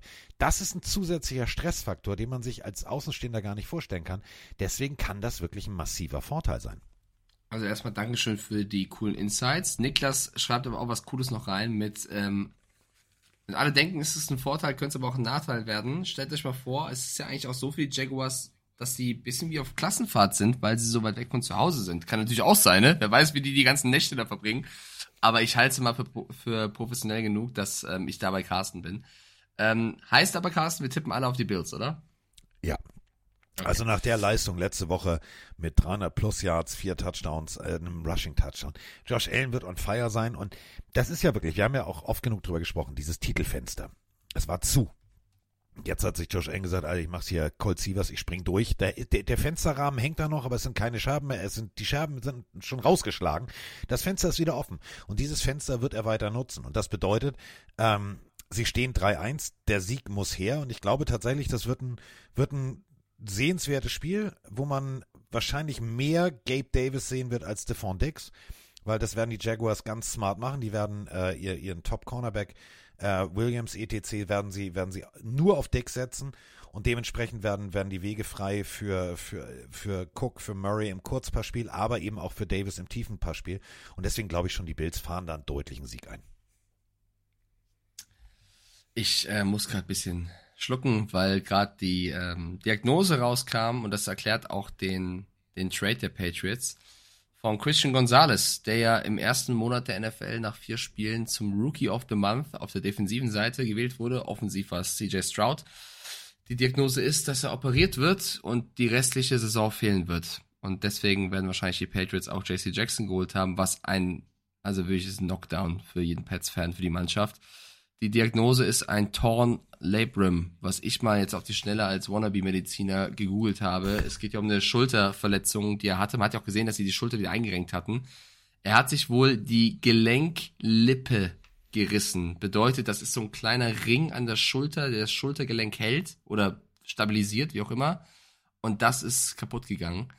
Ähm, ist natürlich für die Pets schon eine Hiobsbotschaft. Ganz egal, wie schnell und gut JC Jackson zurückkommt, ähm, den Gonzales Erstrunden-Pick ersetzt du nicht so schnell. Das wollte ich kurz noch einwerfen. Habt ihr natürlich trotzdem zugehört, aber das tut schon weh.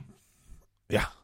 Aber es ist immerhin Gott sei Dank, Gott sei Dank eine dieser Verletzungen, wo man äh, nicht davon ausgeht, dass es sportpsychologisch im Kopf ist, dass du sagst, ah, weißt du, ich habe Angst, dass der Knochen, das ist ein Ring. Ähm, müsst ihr euch so vorstellen, dass das ist relativ schnell bei dieser Sportart gemacht. Ähm, muss natürlich operiert werden, aber es ist Gott sei Dank nicht Achillessehne, es ist Gott sei Dank, weißt du, das sind so Dinge, wo du im Kopf dann sagst, oder auch Knie, wenn du nach außen kartest, hält das Ding, du hast immer irgendwie diese Angst. Hier ist es eher so ein Ding abhaken, Verband abnehmen, irgendwann anfangen wieder zu trainieren, feststellen, alles hält, alles gut. Denn der Junge war ein absoluter Glücksgriff. Der ist genauso wie, wie der Cornerback äh, bei den Seahawks eine absolute Bereicherung. Mir gefällt der richtig gut. Äh, liegt halt daran, ich mag auch die Oregon Ducks, aber er ist wirklich ein richtig, richtig guter. Ob er ein guter ist oder nicht, und damit sind wir bei der nächsten Partie. Ja, aber eine Sache noch, eine, ich muss, ich würde gerne was ergänzen zu JC Jackson, weil wir gerade den Trade haben, weil Leute noch reinschreiben. Also erstmal, äh, es soll nur ein Swap, also ein Tausch sein des Sechst- und Siebtrunden-Picks 2025. Also die Pets zahlen fast gar nichts. Oh. Aber, aber, und das muss man halt sagen, sie übernehmen den Vertrag. Ne? Zwar sind von diesen äh, zig Millionen, die er verdient, schon 28 bezahlt worden von den Chargers. Danke dafür. 28 Millionen. Respekt. Äh, und es sind 12 Millionen Base Salary dieses Jahr. Aber warum sie ihn so günstig kriegen, ist, sie übernehmen, übernehmen den ähm, Vertrag. Und eine letzte Sache dazu, und ich glaube, dann haben wir es auch erstmal durch. Bill Belichick wurde auch angesprochen zum Trade, warum er das gemacht hat. Und sein knapper Kommentar aus Boston in diesem Zeitpunkt war einfach, ähm, ich muss, muss für Spieler traden, um Spieler auf dieser Position aufstellen zu können. Also, das ist zu Deutsch, zu Deutsch ich hab nix, Diggi. Ja, ich, ich hab, hab nix. nix. Ich muss, ja, okay, so, Patriots erstmal zu. Ich muss. Jetzt, ich wollte die Überleitung nicht zerstören, aber so ist ja, das Thema, glaube ich, okay. rund. Es ist okay, es ist okay. Ich mach's nochmal. Ob es ein guter ist oder nicht, verrät uns hier gleich das Licht. Nein, nicht eins, zwei oder drei ploppt, das heißt Stopp, sondern Äh, die Rede ist von äh, den Atlanta Falcons, die die Houston Texans empfangen. Also auch hier ein Divisionsduell. Und äh, unter der Woche gab es viel Diskussion, auch in den amerikanischen Medien.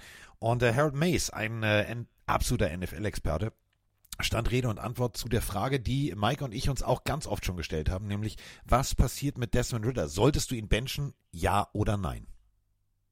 Yes. At a certain point, if it keeps going like this, I think that you have to look in a different direction. There's urgency there. They spent money there. They're trying to win games right now. You look at Taylor Heineke's contract, it isn't a peanuts backup contract. Hmm. You know, they paid him as a premium backup, and we've seen him play solid football, oh, yeah. at least over the course of his career. And our argument about the Falcons coming into the season, and we had some optimism about them, was if you could get the 18th best quarterback sort of production out of Desmond Ritter, the rest of the talent and the design of that offense was going to be pretty good and allow them to be competitive. But he's been way, way worse than that. And I do think Taylor Heineke potentially gives them a shot to at least get moderate quarterback play, average quarterback play. And that gives this offense a chance to be pretty potent in the long run. Ja, pretty potent in the long run. Also sehr potent nach hinten raus. Klingt jetzt komisch, ist aber so gemeint, dass natürlich die Offensive eigentlich alles hat, was du brauchst. Und jetzt hat man es vielleicht mit dem, ja, nach Cam Newton besten Rookie Quarterback in der NFL-Geschichte zu tun. Werte, die sind wirklich atemberaubend. Vier Fragezeichen standen über CJ Stroud CJ Stroud, äh, ist auch ein Name, den kannst du nur im Suff aussprechen. Ich fange nochmal an. C. C.J. Stroud. CJ Stroud, Ähm, ja.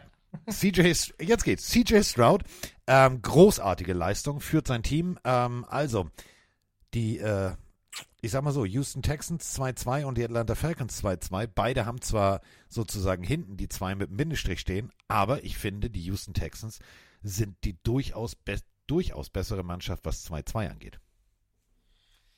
Ja, ähm, ich erstmal Freiheit für Brock Purdy. Und das nächste, das nächste ist, ähm, ich, beide Teams haben ein ähnliches Problem. Beide Teams, also ich rede nicht vom Quarterback, sondern beide Teams haben in der Defense das Problem, den Quarterback zu Boden zu bekommen. Ähm, das wird interessant zu sehen sein, welcher Quarterback es besser macht. Und wenn man CJ Stroud mit Desmond Ritter vergleicht, habt ihr, was mich angeht, eine klare Meinung. Deswegen würde ich eigentlich auf die Texans setzen und sagen, Stroud, die machen das. Ich kann sagen, dass der Twitch-Chat zu 59% sagt, dass die Texans gewinnen. Also auch die gehen damit. Und ich habe gesagt, ne, Taylor Heineke muss rein. Schön, dass du die Audio reingenommen hast. Solange die Falcons das nicht machen, glaube ich nicht an sie. Aber, Carsten, aber Chino ist im Chat und der ist Texans-Fan. Und der hat gesagt, Mike, immer wenn du gegen uns getippt hast, haben sie gewonnen und wenn du auf uns getippt hast, haben sie verloren. Ist ja auch so gelaufen bisher vier Wochen lang. Also der Fluch lebt noch, der Patriots-Fluch nicht mehr, aber der lebt noch. Und er hat mich gebeten, auf die Falcons zu setzen, damit die Texans weiter gewinnen. Und als ob ich einem Wunsch von einem treuen Zuschauer widersprechen könnte. Deswegen tippe ich völlig verwirrt auf die Falcons und sag Desmond Ritter, die machen das schon irgendwie. Heineke wartet noch. Ich tippe auf Atlanta zu Hause, höre auf Chino, damit seine Texans gewinnen und gebe sogar noch ein, eine Bilanz mit, warum es wirklich sein kann, dass die Falcons gewinnen. Und das ist Weil der die größte Hölle Faktor. zufriert oder was? Das Laufspiel. Die Texans haben mit Will Anderson und Co. wirklich gute Spieler, aber sie kriegen das Laufspiel des Gegners noch nicht im Griff. Und die Falcons, ich habe es vor der Saison gesagt, für mich mit dem besten Running Back Room mit Tyler Algier, Allgeier, wie auch immer, und Bijan Robinson und Cordarrelle Patterson. Ähm, da muss Ritter auch gar nicht viel machen.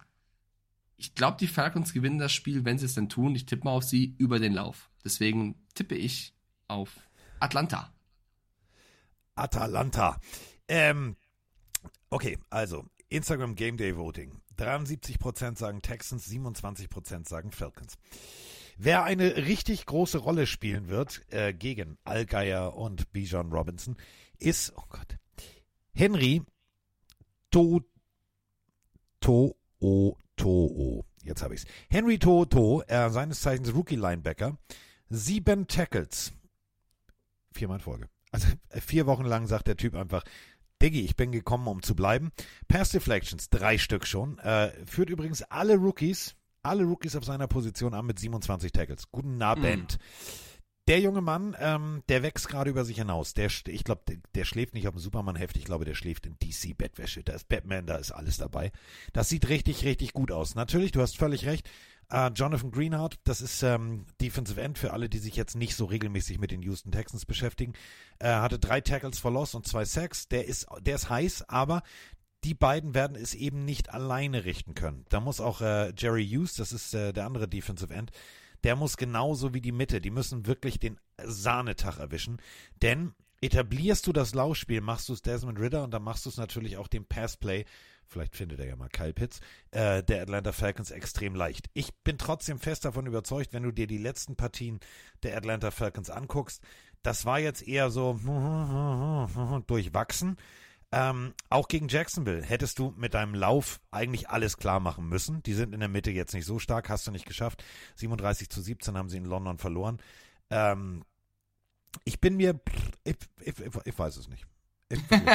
So schöner Monolog, um dann zu sagen, ich weiß es nicht. Sehr schön. Ich weiß also, es nicht. 23-7 haben sie, 23-7 haben sie verloren. Entschuldigung, ich habe da was verdreht.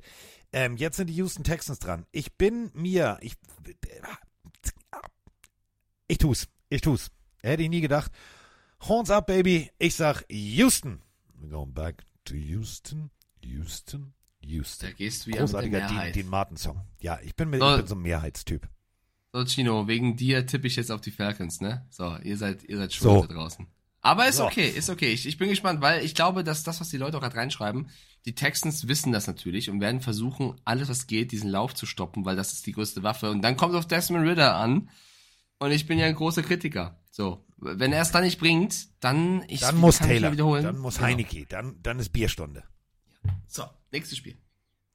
Äh, Babyblau gegen Babyblau. Hast du eigentlich äh, bei Instagram mein schönes Detroit Lions T-Shirt gesehen? Das war ja so schön, dieses Babyblau. Nicht aus Versehen, ja. Hast du, oh, also wunderschön. Äh, ich war mir gar nicht, also ich habe es bei, bei Tarsia wie, wie alles bestellt. Äh, muss jemand ein Foto schicken. Ähm, die haben es jetzt tatsächlich jetzt, die, die Lions haben es jetzt verstanden.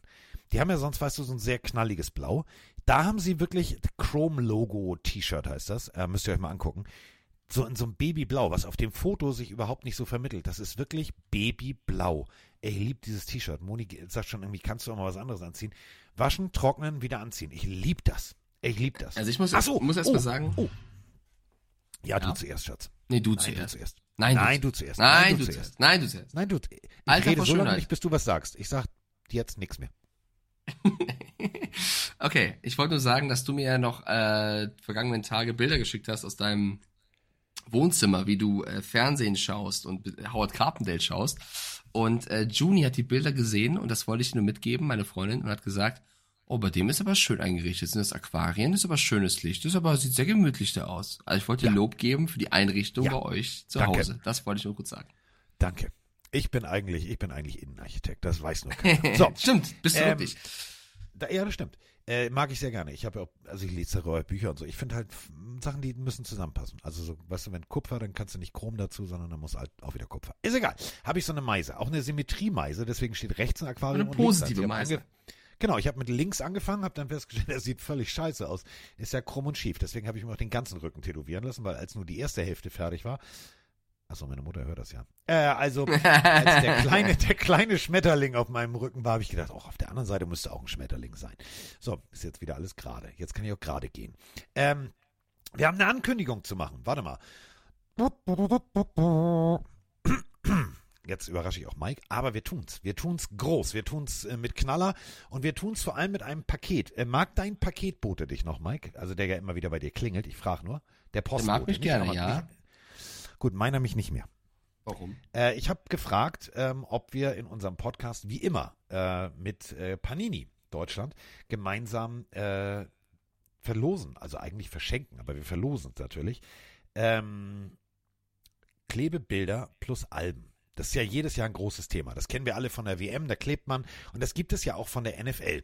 Und äh, das haben wir vor zwei Jahren mal angefangen. Weißt du noch, wo wir das, gemeinsam das Foto gemacht haben, wo ich es mit nach München genommen habe im Studio, wo wir zusammen College gemacht haben, Foto gemacht. Und die Leute fanden das geil. So, haben geklebt, haben geklebt, haben geklebt. Und ähm, jetzt ist es soweit. Eigentlich äh, sollte schon vor der Saison soweit sein, aber jetzt ist es tatsächlich soweit.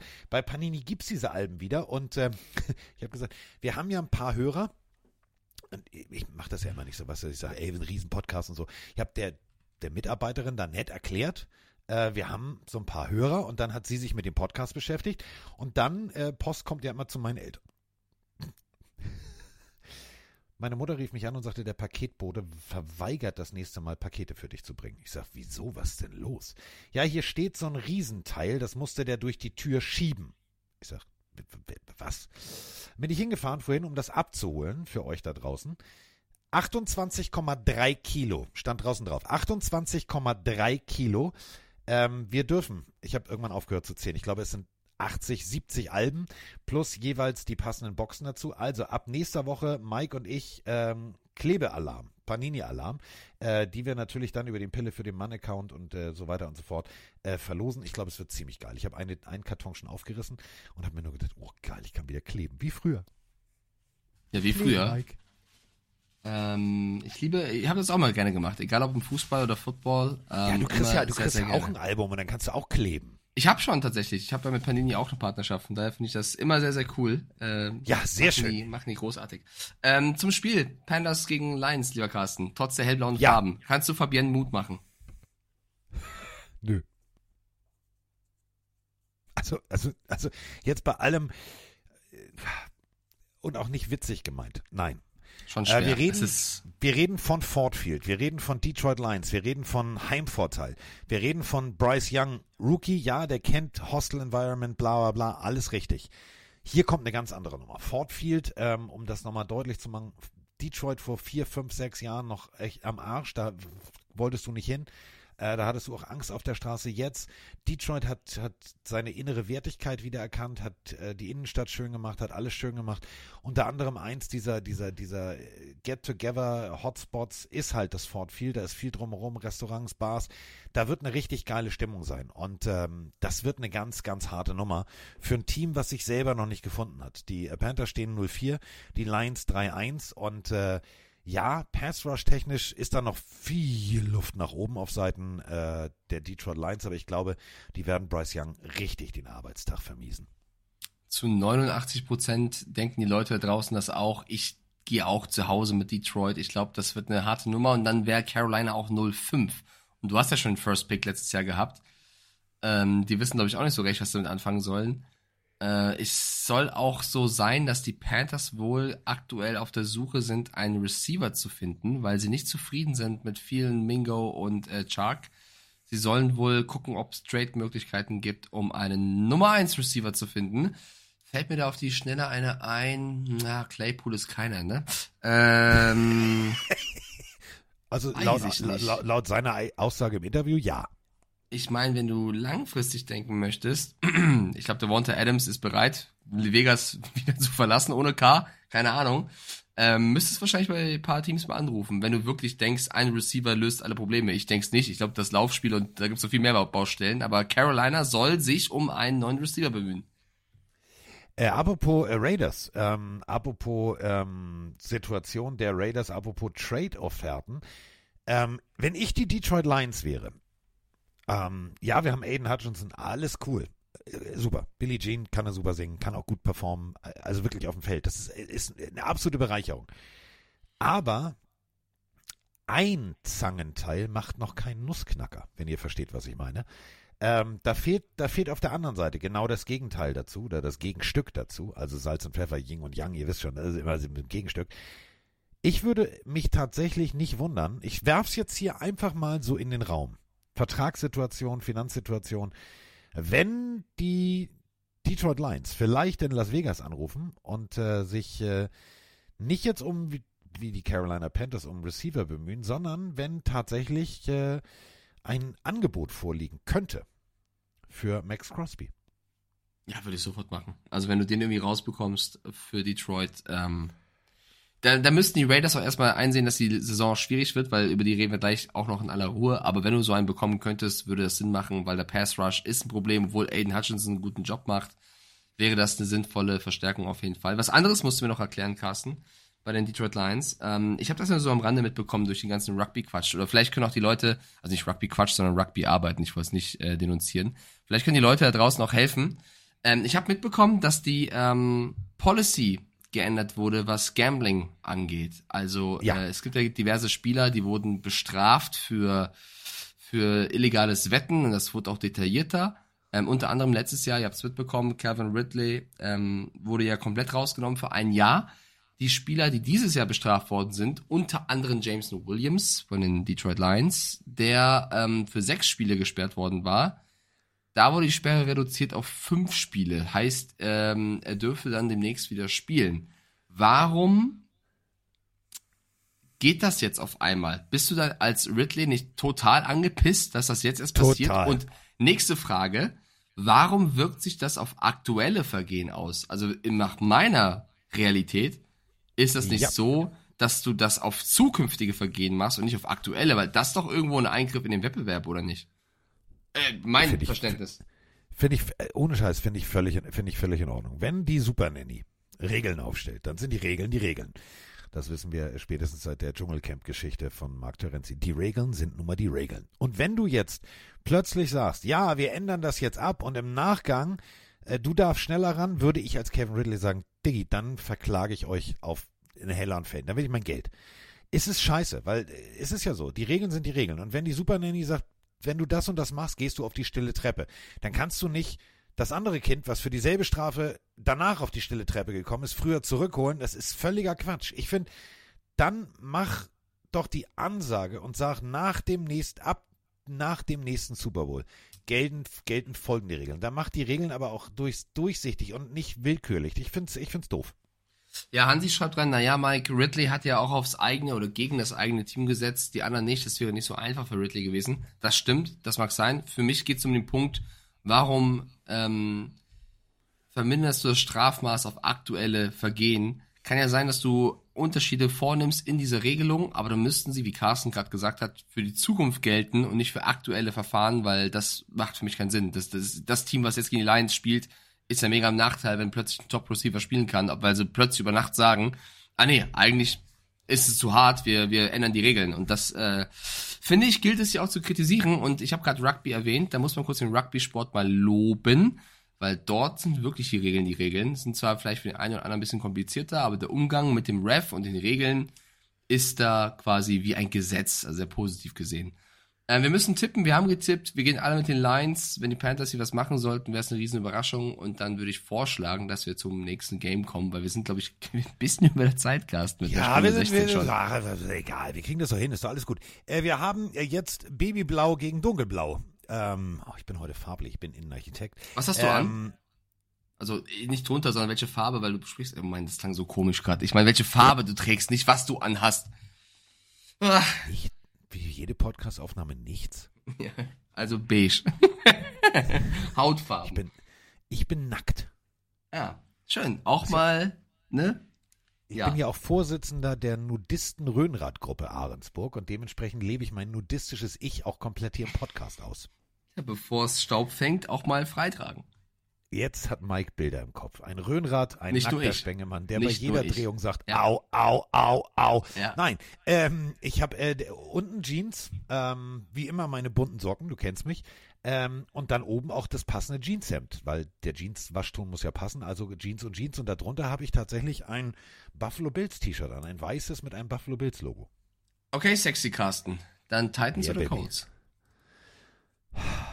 Freunde, jetzt wird spannend. Wieso Ryan Tannehill hat, ja, äh, Ryan Tannehill hat letzte Woche 18 von 25 Bällen angebracht für 240 Yards. 25 ist eine wichtige Zahl, denn ähm, Derrick Henry hat tatsächlich mal wieder losgelegt und hat gesagt, ah, okay, kriege ich hin, 122 Yards. Das war sein Season High bis jetzt. Ähm, das heißt, die Mischung aus mittlerer Anteil an Pass, gern auch linke Seite, linkes Drittel, ähm, im Verhältnis zu Derrick Henry, das funktioniert. Rechte Seite wird alles ein bisschen schwieriger. Du hast natürlich, äh, du hast, äh, du hast Nick Westbrook in Hein, du hast äh, DeAndre Hopkins, der mit 63 Yards letzte Woche ähm, echt gut performt hat, aber vorne steht keine Eins. Also das ist rein theoretisch für den Anspruch von D-Hop als auch von den Tennessee Titans zu wenig. Jetzt geht's gegen äh, Anthony Richardson und Co. Ja, ist alles richtig, alles gut. Äh, der Typ gefällt mir richtig gut. Ich hätte es niemals, niemals vorher gedacht, dass ich sage, ähm, yep, mm, vielleicht wäre doch jetzt einfach nochmal die Zeit für meinen persönlichen Lieblings-Beowulf, vielleicht Gardner Minshew. Gardner Minshew mit den Colts hat mir um Längen runtergefallen. Das sah besser aus. Das war ein ganz anderes Offensivsystem als das, was Anthony Richardson spielt. Dem fehlt natürlich diese Erfahrung, erste Progression, zweite, dritte, vierte, einfach durchzugehen. Trotzdem glaube ich, die Indianapolis Colts haben eine reelle Chance. Oha, ich glaube, das ist der erste Take in diesem Podcast, wo ich gegenhalte. Ich finde Richardson herausragend. Also natürlich, der, der nimmt zu viele Plays auf sich, wo du denkst, oh Gott, die nächste Concussion rollt gleich rein, also macht Fehler. Aber mit seiner Athletik, so gerne ich Minshew mag und gut finde und auch einen, einen Spot irgendwo wünsche, ich finde mit Richardson, das ist schon ein Upgrade, wenn, wenn der spielt. Der, der bringt halt so viel, der ist viel schwieriger auszurechnen, finde ich. Minshew auch crazy, aber er bringt halt nicht diese Athletik, diese Explosivität mit, die ein Richardson einfach von, von genetischer Natur, sag ich sag's mal so, mitbringt. Bin ich, bin ich, bin ich bei dir. Ähm, er hat Aber. natürlich die Erfahrung, Minshew, ja, sag ruhig, aber, ja. Ähm, bildlich gesprochen ist es, ist es halt so, Mike Stiefelhagen steht in der Pocket. Mike Stiefelhagen ist jetzt Beowulf, also Gardner Minshew, mit seiner Erfahrung, mit seinem Körper, aber mit seiner Art zu spielen. Mike kriegt den Snap, geht die Progression durch. Eins, zwei, drei oder laufen. Okay, nochmal checken. Eins, zwei, drei. Okay, ich laufe. Bei Anthony Richardson, wenn es nicht läuft, läuft dann laufe ich, dann laufe ich, dann laufe ich. Eins oder ich laufe. Zwei oder ich laufe. Drei oder ich laufe. Bei ihm ist zu sehr drin das Laufen an sich als Rettungsanker seines Plays. Und wenn du das noch versuchst, aus ihm rauszucoachen, dann wird der Typ eine Granate. Ich glaube, wir brauchen gar nicht so viel drüber reden, weil ich glaube, dass Richardson spielt. Ich glaube, dass die D-Line der Titans Richardson aufs Score nimmt und Minshew reinkommt. Also, ich glaube, das wird eh der, der Spielverlauf sein. Ich kann dir sagen, dass die Leute da draußen zu 57 Prozent mit den Colts gehen. Vielleicht auch, weil die Rückkehr von Jonathan Taylor ansteht. Und der könnte, auch wenn Moss es nicht schlecht gemacht hat, by the way, der könnte auch Bock haben, Derrick Henry mal zu zeigen, wer der bessere Runner ist. Oder er ist noch gewurmt davon, wie die Colts mit ihm umgehen. Ganz schwer einzuschätzen, mit welchem, mit welchem Mindset Taylor zurückkommen könnte. Aber wenn er wieder spielt, ähm, wäre das natürlich ein, ein krasser Faktor in dem Game. Und bei den Titans, wir reden über Richardson oder, oder, oder ähm, Minshew. Ryan Tannehill, auch da, bei einem guten Sahnetag, Bombe. An einem schlechten Tag gewinnst du nichts mit dem. Ähm, und für mich ist es mit das engste Spiel dieses Spieltags. Ich hätte auch fast die Versuchung zu sagen, es geht unentschieden aus. Overtime und keiner knipst und äh, Gleichstand. Ich find's schwer. Ich find's auch äh, ein super knappes Spiel. Auch bei Instagram, äh, Game Day Voting, 52% sagen Titans, 48% sagen Colts. Jupp. Es ist Colts zu Hause. Es ist äh, Lucas Oil Stadium. Es ist äh, Brad Rogers. Sagt ihr, wer? Brad Rogers ist der Mann, der die weiße Mütze aufhaben wird. Ähm, die Referee Crew, die ist manchmal ein bisschen, ich sag mal so, trigger-happy. Ähm, zum Thema, die nehmen äh, Richardson aufs Korn. Äh, das kann dann auch ganz schnell 15, 15 und nochmal 15 geben. Dann hast du schon mal 45 kassiert. Ähm, ich bin sehr gespannt. Ich glaube tatsächlich, dass die Colts, ähm, dadurch, dass sie Jonathan Taylor von der, von der Liste holen mussten, ähm, jetzt in der Situation sind, lassen sie ihn spielen, lassen sie ihn nicht spielen. Lassen sie ihn spielen und er funktioniert, was passieren wird. Der wird so motiviert sein, der wird sagen, Ursay, ich renn dir hier die Bude ein, Alter. Du kannst danach renovieren. Den Rasen, da sind so Brandspuren drauf. Der wird richtig heiß sein. Problem ist, wenn äh, das jetzt funktioniert und du willst ihn tatsächlich ja zu Ende der Saison wegtraden, dann, dann, dann killst du dir wieder selber das Kapital. Ist Ursay so ein Typ, der dann sagt, nee, nee, lass den mal, lass den mal an der Seitenlinie, lass den mal. Ich will den nicht, lass den mal. Wird schwierig, wird echt schwierig. Ah, ja, ich, ich glaube es wie die Leute da draußen. Die Colts werden natürlich alles dran setzen, Henry zu stoppen. Und das haben sie auch intus, das, das ähm, zu schaffen. Und dann kommt auf Tannehill und Hopkins und Co. an. Ähm, und ich. Uh. Ich, ich weiß nicht warum. Ich glaube auch, dass die Colts leicht im Vorteil sind, aber ich gehe mit den Titans. Weil die mich dann doch beeindruckt haben gegen die Bengals. Ganz egal, was jetzt mit Borrow ist. Ich vertraue vertrau mal auf Mike Rabel und sage, die, die Titans machen das. Um hier in diesem Tippspiel, ist für mich ein 50-50-Spiel. Die Leute draußen. Ich tippe. Ja, aber die Leute draußen tippen auf die Colts. Heißt für mich schon mal, ich kann da zumindest aufholen. Ich gehe mal mit. Du kannst doch gerne anfangen das nächste Mal. Hier gehe ich mit den Titans. Nein, alles gut, ich will doch gar nicht, das war das doch gar nicht gemeint. Weil ich bin ja selber so, dass ich, ich bin, bei mir ist 50-50. Äh, genau wie du sagst, ich glaube an Mike Rabel, ich glaube an Rückenwind aus der letzten Partie bei den Bengals Und ich glaube, die ganze Jonathan Taylor-Situation kann zu viel Unruhe führen. Wenn du den jetzt wieder im Training hast, dann wird es Spieler geben, die sagen, ey Digga, wie war das jetzt mit? Moss. Erzähl doch mal. Genau, Zach Moss wird sagen, spielen. "Hm, Diggi, äh, ich will aber spielen. Coach wird sagen, ja, natürlich spielst du. Dann kommt Jonathan Taylor, sagt, ey, kann, Coach, kann ich spielen? Ja, natürlich spielst du. Das wird, das wird kein schönes Ding. Deswegen glaube ich wirklich, jetzt alle mal festhalten, das wird so ein 28-27 für die Titans. Ja, oder vielleicht sogar noch weniger Punkte. Aber ja, gut, dann äh, Ja, oder, gehst oder du wirklich mit so. Oder willst du mit mir gehen? Willst du mit mir gehen? Fünf Sterne Lux. Ähm, oder äh, es wird sogar genau wie du sagst, es wird so ein, so ein, so ein ganz hässliches, so ein ganz hässliches 14 zu 11 oder so. Kann auch sein, ja. Äh, okay, Boah, äh, die wär nächste blöd. Partie. Ja, das wäre blöd. Das wird Äh, blöd. Giants, Giants gegen Dolphins, mein Lieber. Wir haben gerade schon über die Dolphins. Giants lange gesprochen. Ich glaube, wir Dolphins. brauchen uns nicht so groß machen. Ähm, Nein. Hier sparen wir Zeit. Ja, hier sparen wir Zeit. Vielleicht noch ein, zwei Worte zu, den, zu, zu Miami, weil über die Giants haben wir schon gesprochen. Ähm, wie steckst du so eine, so eine Pleite weg? Ist es ein Ausrutscher gewesen? Ist es ähm, vielleicht doch mehr? Weil wenn es was gibt, Miami hat eine brutale Offense. Die Defense, wo ein Jalen Ramsey auch noch fehlt, der hat sich ja leider verletzt gehabt. Die Defense wirft aber immer wieder Lücken auf. Und ich habe mich ein bisschen damit beschäftigt, vor allem bei, dem, bei den Third Downs ist es mit die schwächste Defense der Liga. Ja. Und das ist dann auch ein Coach-Ding. So gerne ich Mike McDaniel mag und seinen Staff. Ähm, du musst es schaffen, den Gegner beim Third Down besser zu behandeln, als sie es gerade tun. Also mehr unter Druck zu es, setzen. äh, ohne Zweifel, wenn du als Defense im Schnitt 374,5 Yards zulässt, alleine dabei nur 251 Yards Passing, dann ist das beschissen. Salopp formuliert. 123,5 Yards Rushing lässt du jede Partie zu im Schnitt. 29,8 Punkte. Dann musst du selber erstmal, ich zitiere Mike Stiefelagen, 29,9 machen. Das funktioniert jetzt nicht immer. Du musst da um Längen besser werden. Gegen den dritten Versuch musst du dich besser stellen. Du musst systematischer und vor allem sukzessive ähm, dem Gegner den Lauf wegnehmen. Und da sind wir einfach beim Punkt. 123,5 Yards ist nicht ist nicht gut. Du kannst sagen, ja, wir laufen ja selber für 176. Ja, aber irgendwann läufst du mal nicht für 140. Du läufst mal nicht für 130. Dann bist du ganz schnell berechenbar. Dann wirst du eindimensional. Das haben die Buffalo Bills richtig gut gemacht. Die haben den Dolphins in Anführungsstrichen relativ schnell klar gemacht, wer, wer die dickeren Cojones im Haus hat und haben gesagt, pass auf, mein lieber Freund, wir spielen hier Football. Wir spielen Football auf eine Art und Weise. Wir, wir knallen euch einfach mal komplett an die Wand. Laufspiel rausgenommen, Kurzpassspiel rausgenommen und Tyreek Hill rausgenommen. Das hat funktioniert. Und wenn die Giants das machen, dann wird's für Tour sehr, sehr schwer. Ähm, ja, zumal Defense der Dolphins ja auch von Vic Fangio geführt wird. Also da muss man auch ein bisschen mehr erwarten von jemandem, der so ein guter Coach ist, war, wie auch immer, also Coordinator ist. 95% der Leute sagen Dolphins. Ähm, wir beide sagen natürlich auch Dolphins, weil ganz egal wie groß die Baustellen sind, es wäre schon sehr eine große Überraschung, wenn die Giants die aufdecken könnten in der aktuellen Verfassung, was ich krass fände. Also ich fände es cool, aber ich glaube nicht, dass es passiert. Nein.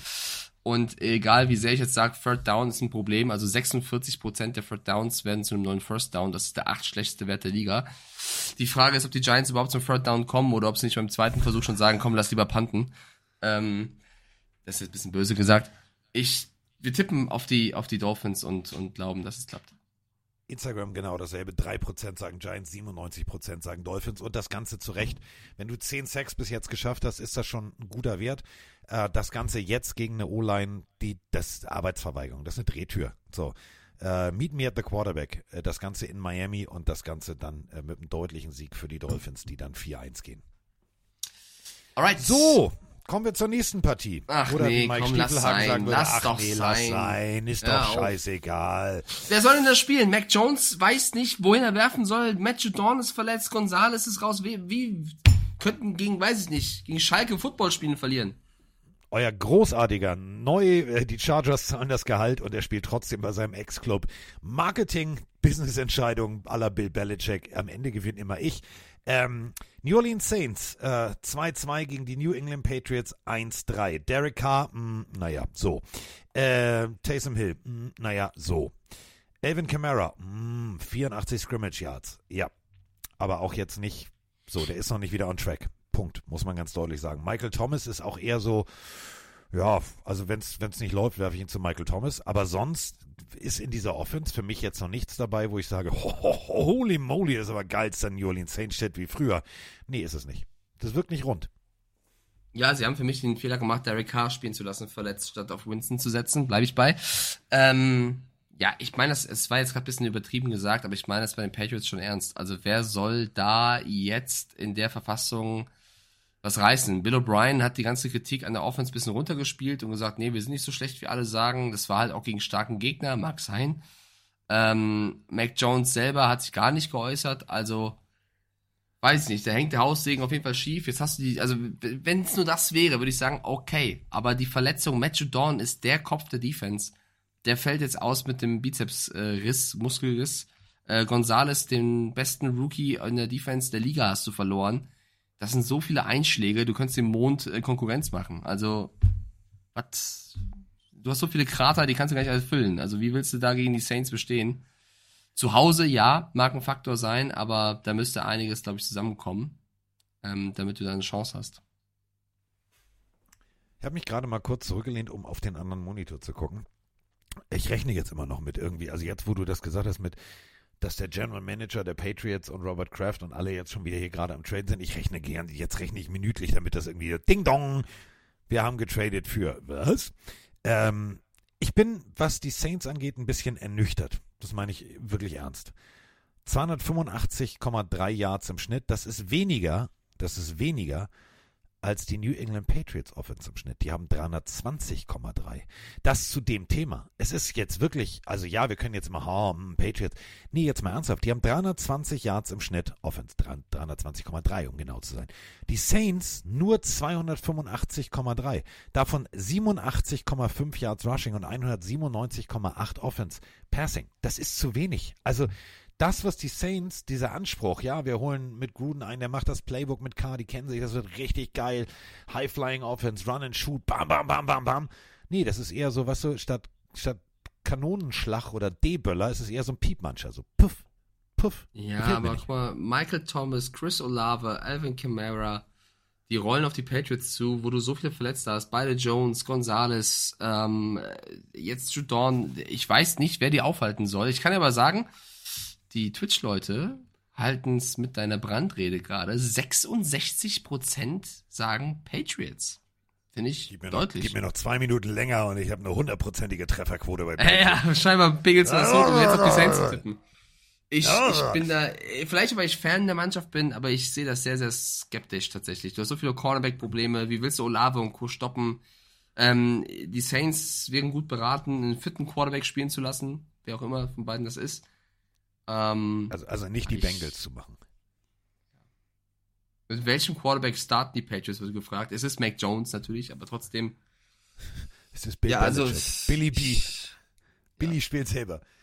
Ähm, also hier bei Instagram haben wir auch ein Voting. Ähm, da liegt Billy Boy äh, relativ knapp hinten. 49% sagen Patriots, stand jetzt justamente in diesem Moment und 51% die Saints. Also ein sehr enges Spiel dafür, dass, äh, dass Mike eigentlich schon kurz vorm Weinen ist. Weil er hat auch recht. Nee, ich also weine nicht. Ich, ich, ist nicht, nein, ist nein, es nicht weinen, es ist einfach nur die Einsicht zu sagen, unser Team ist mittelmäßig gut. Du hast so viele Verletzte, du hast so viele Probleme, du kannst das nicht füllen. Deswegen. Also, gehen wir jetzt äh, davon aus, dass äh, Alex Camp, auch einer meiner Lieblingsschiedsrichter, äh, wird übrigens die Partie als Whitehead begleiten. Ähm, übrigens, New England führt die Serie an 10-5. Letztes Spiel war am 26.09.2021. Das war auch in Gillette Stadium. Äh, New Orleans 28, äh, New England 13. So deutlich wird es, glaube ich, nicht. Ich glaube, es wird so ein 21, 21, 17 für die Saints. Entschuldigung. Du warst gerade nicht zu hören, aber vielleicht nur bei mir. Ich habe die, Letz-, die letzten drei Sekunden nicht gehört. Was, was, was hast du gesagt? New Orleans 28, Ed New England 13, das Ganze am okay. 26.09.21. Ich glaube, so ähnlich wird es auch ausgehen, nur nicht ganz so deutlich. Ich glaube, es wird so ein, so ein 21-17. Für die Saints. Ja. So, Freunde, was mache ich jetzt? Hm. Ja. Hm, was mache ich jetzt? Ja, ich, Ja, der Fluch ist ja gebrochen. Ich habe ja gegen die Patriots getippt, damit sie gewinnen. Das ist gegen die Cowboys grandios in die Hose gegangen. Ähm, in düsteren Zeiten muss man zusammenstehen. Ich tippe auf die Patriots. Ich weiß nicht, warum. Yes, baby. Ich habe keine Analyse. Ich weiß Weil nicht, du recht warum. haben wirst. Du, du, du, Ich, es Bill muss Belichick. irgendein Walmart-Kassierer werden, den er wieder Genau. findet, der ein Riesenspiel macht. Irgendein Backup vom Backup. Vielleicht Cash und Booty Time, auf dem ich den die ganze Zeit setze und sage, das ist ein Stil. Ich weiß es nicht. Ich sag zu Hause, kein Plan. K hat einen schlechten Tag. Ich, ich, ich weiß doch, ich, was laber ich hier? Ich tippe auf die Patriots und scheiß drauf. der wird schon beim, ohne Scheiß, der wird beim Einkaufen irgendwo bei Walmart oder so, wird er den passenden, passenden Der Dämon finden, der dann spricht. Plötzlich, ja, der Ja, D-Line der spielt. Dämon spricht. Also, äh, wir beide haben eingeloggt, wir beide haben getippt und damit Hast du das gehört? Nee. ist das geil. Mikes Pupse können sprechen. Ja, manchmal riechen sie auch. Okay, nächstes Spiel.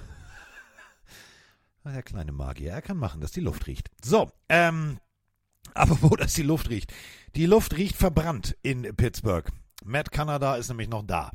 Und äh, ja, wir werden vieles ändern. Wir werden einiges ändern. Mike Tomlin, Pressekonferenz nach dem letzten Spiel. Geändert hat sich bis jetzt nichts. Matt Canada darf jetzt immer noch die Offense verwalten. Kenny Pickett hat einen Bruce Bone, also Schlag auf die, aufs Knie bekommen. Ähm, das wird alles, das wird alles nicht besser in Pittsburgh. Ich habe Kenny Pickett in meinem Fantasy-Team. Ich hatte kurzzeitig überlegt, die Pittsburgh Steelers Defense zu nehmen. Ich war, ich war, ich war, ich war heiß. Ich war sozusagen, hup, hup, ich war der Lokomotivführer auf dem Kenny Pickett Pittsburgh Steelers Hype Trim. Die Preseason hat mir richtig gut gefallen und jetzt, ja, Arschlecken 220. Jetzt kommen die Baltimore Ravens, die äh, definitiv on fire sind. Ja, und das äh, letzte Woche, obwohl Bateman und Beckham gefehlt haben. Da haben einfach äh, Flowers und Co. und vor allem Andrews den Job gemacht. Ähm, und auch die O-Line hatte immer wieder Probleme, aber es juckt die Ravens nicht so wirklich. Und was ich cool finde, auch angesprochen darauf, was sich verändert hat zum letzten Jahr, ist vor allem die Schnelligkeit oder das Tempo, in der Lamar Jackson den Ball loswirft im Pass. War letztes Jahr noch bei knapp drei Sekunden. Das war einer der schlechtesten Werte der Liga und hat sich gesteigert auf 2,6 Sekunden im Schnitt. Und dadurch ist er gerade der acht schnellste. Also Lamar Jackson arbeitet am Passspiel. Muss er auch gegen Mannschaften wie die Steelers. Ich habe eine Info vom Injury Update, dass Kenny Pickett wohl in der Lage sein könnte zu spielen, weil wusste man ja nach der letzten Woche nicht. Kann also sein, dass er spielt. Auch hier bin ich der Meinung, wenn er es nicht mitbringt, Mitch Trubisky hat das für mich drin, wirft den rein. Das ist auch kein schlechter. Ich würde Trubisky spielen lassen, wenn Pickett nicht fit wäre. Ähm, weil das große Problem des Steelers ist nicht der Quarterback, es ist das System in der Offense. ähm, und da habe ich eine Geschichte für euch erstmal noch mitgebracht. Ähm, oder erstmal, erstmal will ich so sagen, Mike Tomlin liebe ich, einer meiner Lieblingscoaches. Und ja, er hat seit, er hat immer einen positiven Rekord mit den Steelers und so, alles gut. Aber auch da willst du ja irgendwann mal eine Entwicklung haben, dass du sagst, wir peilen irgendwann wieder mal den Super Bowl an. Und das sehe ich gerade nicht und das funktioniert auch nicht, wenn du dauernd die Fehler deiner Coordinator verteidigst. Und ähm, das macht er so ein bisschen mit Matt Canada. Und wenn das nicht weiter funktioniert, führt das, auch wenn ich mag, irgendwann auf ihn zurück. Und ich kann dir sagen, dass der Twitch-Chat Carsten zu 100% bei den Ravens ist. So wenig Vertrauen ist in der Steelers Offense. 100%. Boah, das hätte ich nicht gesehen. Baltimore 100%. Äh, ich wollte Matt Canada Ist Geschichte erzählen. relativ, ist, re- ist relativ ähnlich äh, bei Instagram, wo ich auch sage, so holla die So Waldfee, deutlich? 83 Prozent, äh, 83 Prozent die Ravens, 17 Prozent die Steelers. Okay, krass. Ähm, ich wollte, ich wollte sagen, dass ähm, Matt Canada wohl, also es scheint zu stimmen, ich habe es nochmal gegengecheckt. Folgende Geschichte. Es gibt einen Account bei Twitter. Der hat den Namen Danny Football 77 oder sowas. Der hat in seiner Timeline nur Tweets, wie er Matt Canada oder die Steelers Offense verteidigt. Das ist ein Account, der liebt Matt Canada. Und egal wo was passiert, schreibt er drunter, nein, stimmt nicht. Und hast du da die Offense gesehen? Und was soll er denn machen? Soll er die Bälle selber fangen? Und so weiter und so fort. Dieser Account, da haben sich Fans gewundert, warum das so ist. Da hat einer behauptet, er sei der Inhaber, Inhaber dieses Accounts, hat das Passwort zurück, zurücksetzen lassen und hat dann die Benachrichtigung bekommen, dass die E-Mail, die dahinter äh, gelegt wurde, Matt Canada at, ich hab's nicht im Kopf, aber der, der, der Arbeitsaccount, der scheinbar echte Arbeitsaccount von Matt Canada bei den Steelers ist. Bedeutet, der hat sich offenbar einen Twitter-Account zugelegt unter falschem Namen, der auf seiner Arbeits-E-Mail hinterlegt ist, mit dem er bei Twitter Leute angeht, die ihn kritisieren und teilweise Sachen schreibt wie, ja, soll ich die Dinger fangen? Ich, es, ich muss mit angeblichen offenbar arbeiten, aber die E-Mail, die hinterlegt ist, ist wirklich Matt Canada at Pittsburgh, keine Ahnung, der, der, der Mail-Account. Das sollte das, also ich hoffe nicht, dass es das stimmt, weil das ist ja schon wirklich eine krasse Nummer. Aber äh, wenn der mal schon so verzweifelt ist, bei Twitter sich zu verteidigen, ich hoffe nicht, dass das stimmt. Lange Rede, kurzer Sinn. Ich glaube nicht, dass es 100% Ravens sind. Ich glaube, dass es enger wird. Auch mit einer struggling Offense des Steelers. Definitiv. Uh, Matt Canada, also wenn das wirklich so ist, Diggi, es gibt so viel wie Gmail oder irgendwas, dann such doch äh, hier besttrillerpfeife at gmail.com oder so. Such dir doch irgendwas raus, was, was nicht auffällt. Also ich meine, das ist schon, das wäre schon wirklich, wenn das stimmt, dann ist das so, wo ich denke so, Ah, schon selten dämlich. Vor allem von, von, von der Arbeits-E-Mail, ja. Ich hoffe nicht, dass das stimmt, sagen wir mal so. Ja, aber es kann ja wirklich sein. Der saß da, war, war traurig. Also, die mögen mich alle nicht. Und die, die bashen mich alle. Oh, ich mache mir einen zweiten Twitter-Account. Hm. Und dann ist ja so dieses, dann war, war, dann ist er eine faule Sau. Anstatt dass er dann wirklich sagt, okay, komm, ich besorge mir irgendwie eine Hotmail oder irgendwas. Gibt's ja alles, weißt du, wenn du, wenn du dich irgendwo, äh, habe ich ja auch so ein paar, so ein paar Hotmail-Geschichten. Wenn ich mich irgendwo anmelde, wo ich nicht jedes Mal irgendwie eine E-Mail kriegen will und mein, mein Postfach zugebombt wird, so nach dem Motto, herzlichen Dank, dass Sie bei uns Wein XY gekauft haben. Äh, Sie kriegen jetzt jede Woche zwölf E-Mails mit irgendwelchen Produkthinweisen. Da habe ich also auch zwei, zwei E-Mails, die ich benutze. Ähm, das ist schon doof. So, aber äh, doof ist halt auch die Offense. Also der, der, das macht er nicht schlauer. Das macht also auch ich, so Dienst nach Vorschrift. Ich wette, dass äh, irgendjemand jetzt besttrillerpfeife.gmail.com als E-Mail angeben wird und die ist jetzt weg damit.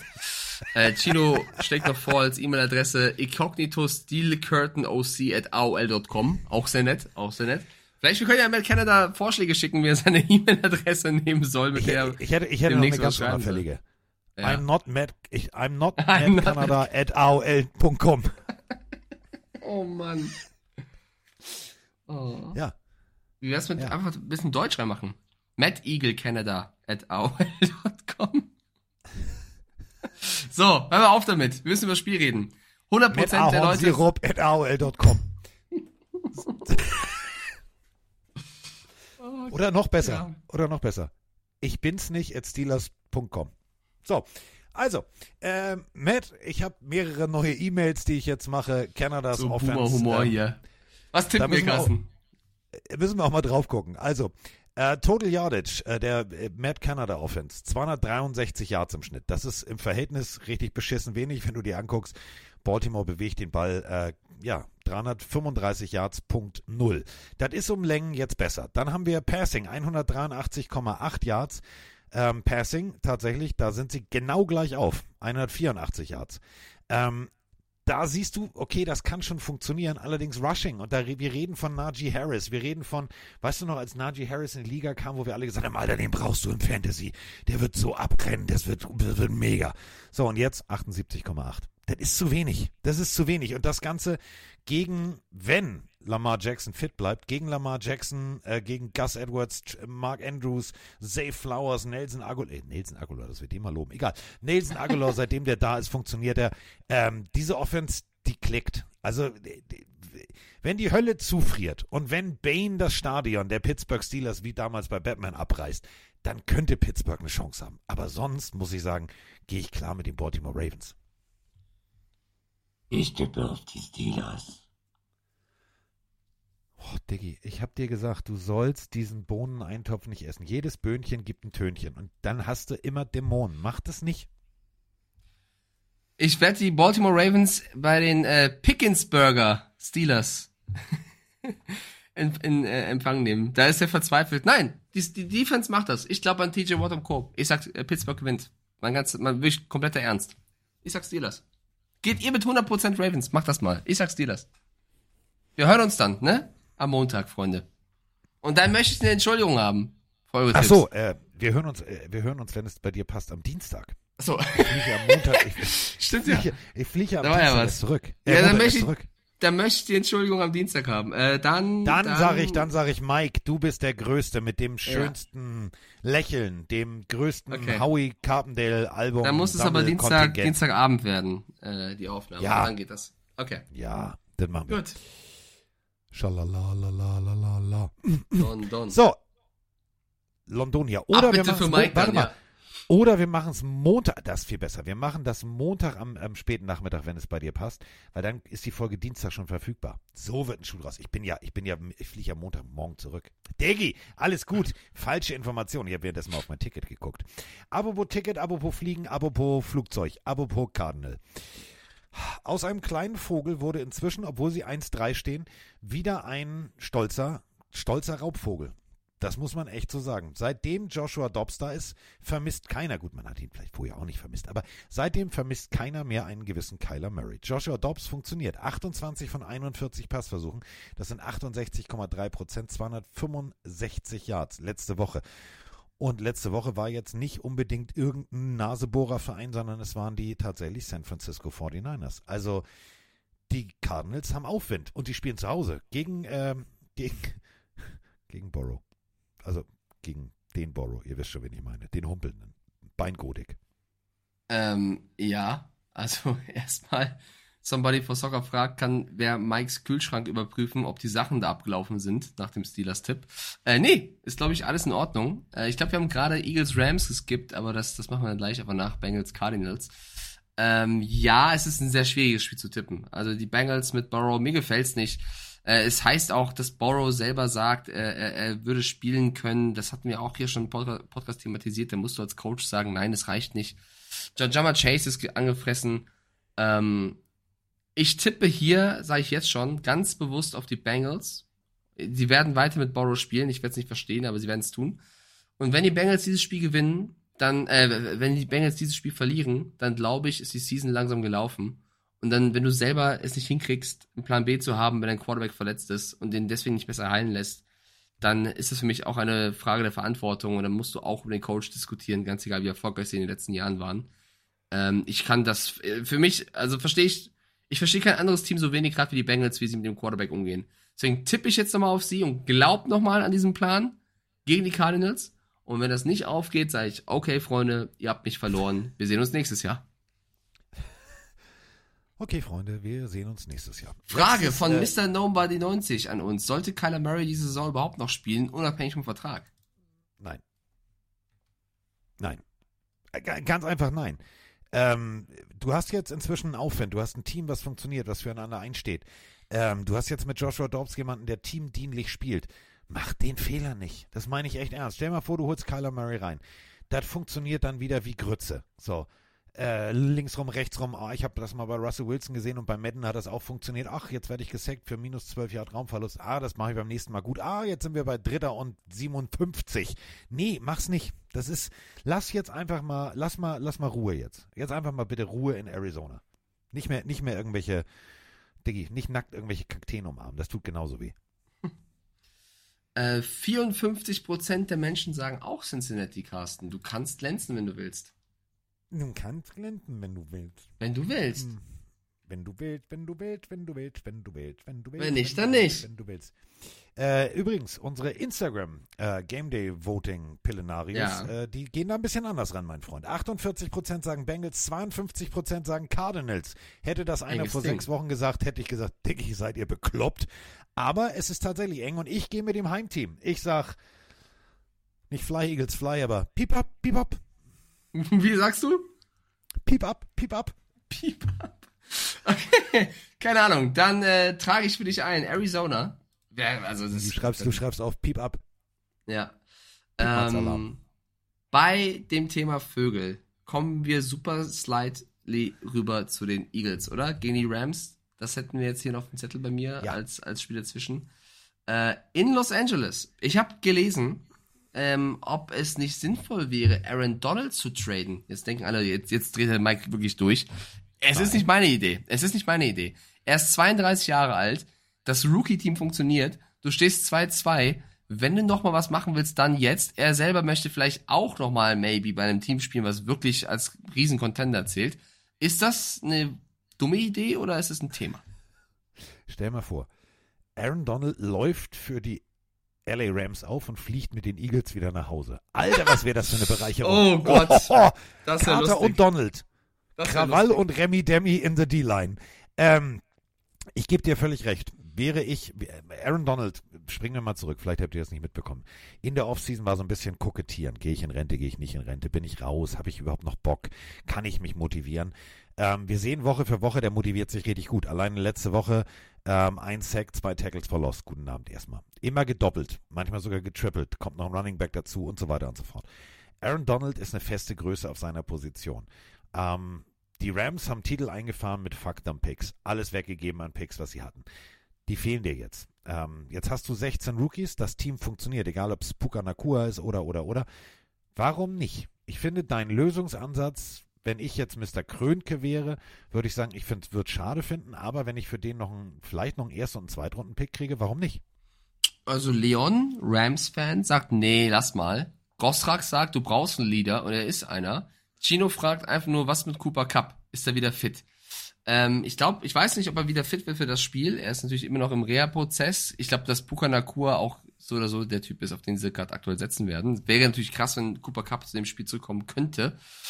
Ich glaube, die, das größte Problem auf Seiten der Rams ist immer noch, ähm, sie, sie bräuchten mehr Turnover. Sie bräuchten mehr Takeaways. Da sind sie in der Liga aktuell auf dem 24. Platz. Das ist, äh, nee, auf Drei, 8. um genau zu sagen. Genau, ähm, auf dem 28. Platz sogar, Entschuldigung.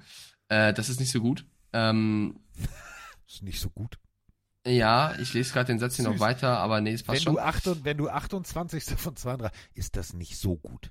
Ja, ja, kennst du das, wenn du das liest und dann versuchst, Ja. das aufzunehmen, dabei weiterzureden? Ich bin da richtig kacke drin. Ähm, ja, auf jeden Fall, Turnover ist auf jeden Fall noch was, was, was sie, was sie gegen die Eagles auch brauchen würden. Der Chat sagt 78% Philadelphia. Ich glaube, es wird nicht so deutlich. Die Eagles stehen 4-0, haben für mich aber nicht immer überzeugt. Auch Hurts hat Probleme gehabt. Ähm, ich glaube, dass das Rookie-Team der Rams, so nenne ich sie mal, die Rookie-Rams, angeführt von Donald und Stafford, auf jeden Fall die Chance haben, hier mal der Liga ein Ausrufezeichen zu setzen und zu sagen, Eagles erst Niederlage. Ich glaube wirklich, wenn man ins Risiko gehen möchte, diesen Spieltag, ist das hier ein valider Tipp. Ich tippe aber auf die Eagles.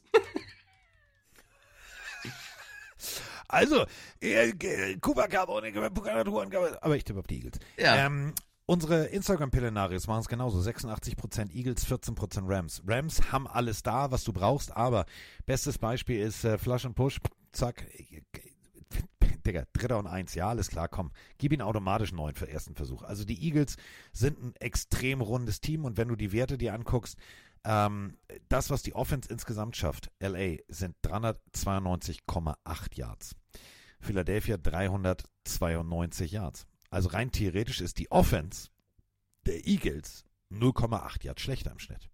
Aber es ist die Defense, es ist die Rundheit der Defense, die mir extrem gut gefällt. Ja, wir haben, wir haben Michael Hoch, wir haben äh, Brian Young, wir haben so gute Rookies äh, bei, den, bei den Rams, aber es sind halt eben Rookies. Und jetzt kommt eine komplett abgewichste Truppe da an, die weiß genau, wie man einen Gegner anzählt. Und ich glaube, es wird nicht ein 54-3 oder so ein 40, also frag mal die Giants. Es wird, glaube ich, eher ein sehr, sehr solides, gutes Footballspiel auf Seiten beider Offenses, aber die Defense der Eagles macht den Unterschied und dementsprechend gibt es dann so ein 28, 21, so ein 35, 24. Okay, also wir gehen natürlich. alle, genau, wir gehen alle mit Philadelphia und sind uns einig. Kommen wir zur nächsten Partie, wo ich mich jetzt schon schwer tue zu tippen, weil Ja. ich es beiden gönnen würde zu gewinnen. Ich zitiere, you gotta be unlimited, unlimited. Die Rede ist äh, von Let's Ride. Russell Wilson und seine Broncos empfangen die New York Jets. Beide Teams stehen 1-3. Ja.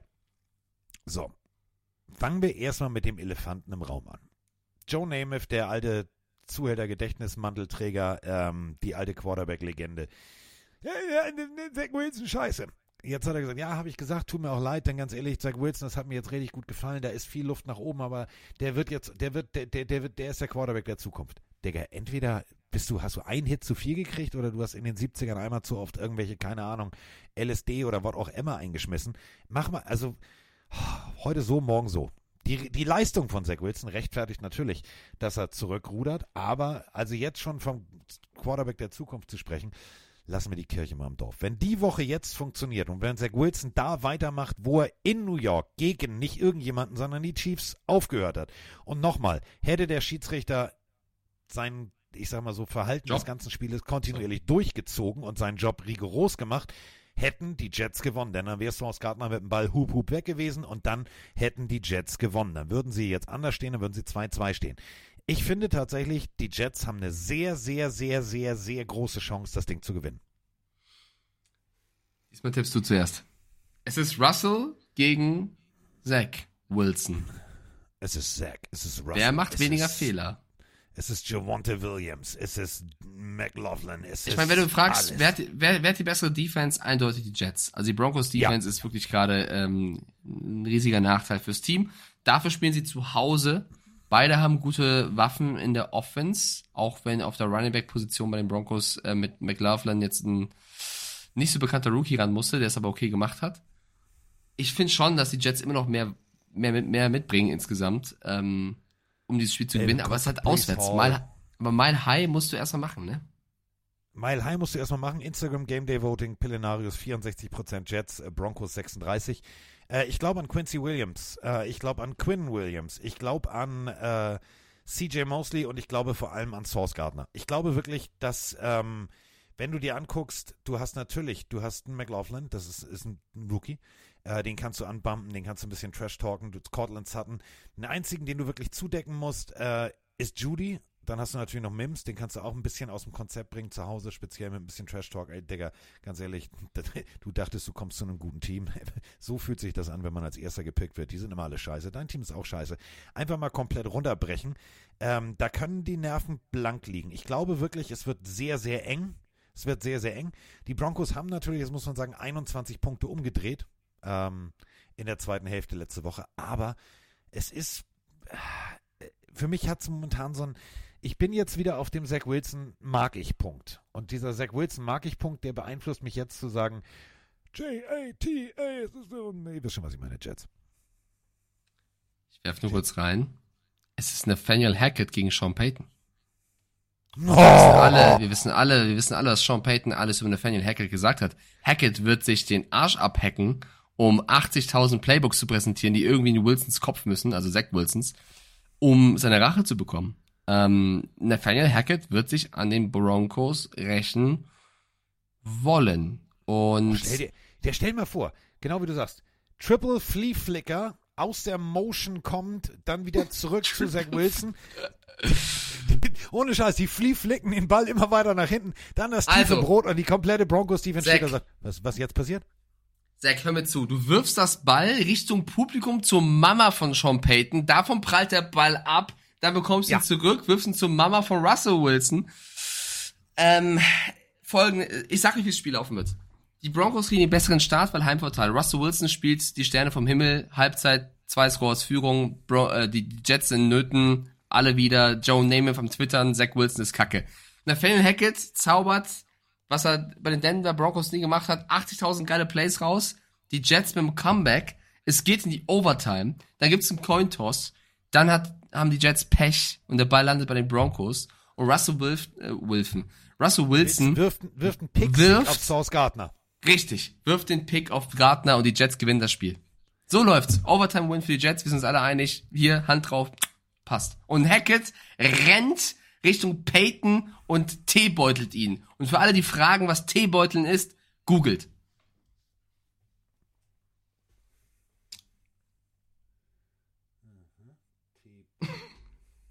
Bitte mach die Folge plus 18 beim Hochladen, ja? Danke.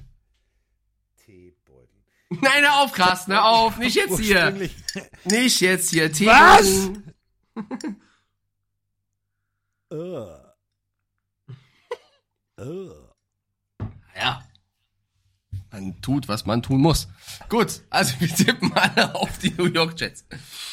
Ah, Jetzt ist natürlich die Frage, wo kommt Mike Stiefelhagen auf die Idee, Teebeuteling in seinem Hinterkopf zu haben? Lässt das tief blicken? Brauchen wir, brauchen wir ein paar Therapeuten für Mike und Juni? Wir wissen es nicht. Aber wir lassen es doch einfach mal unkommentiert.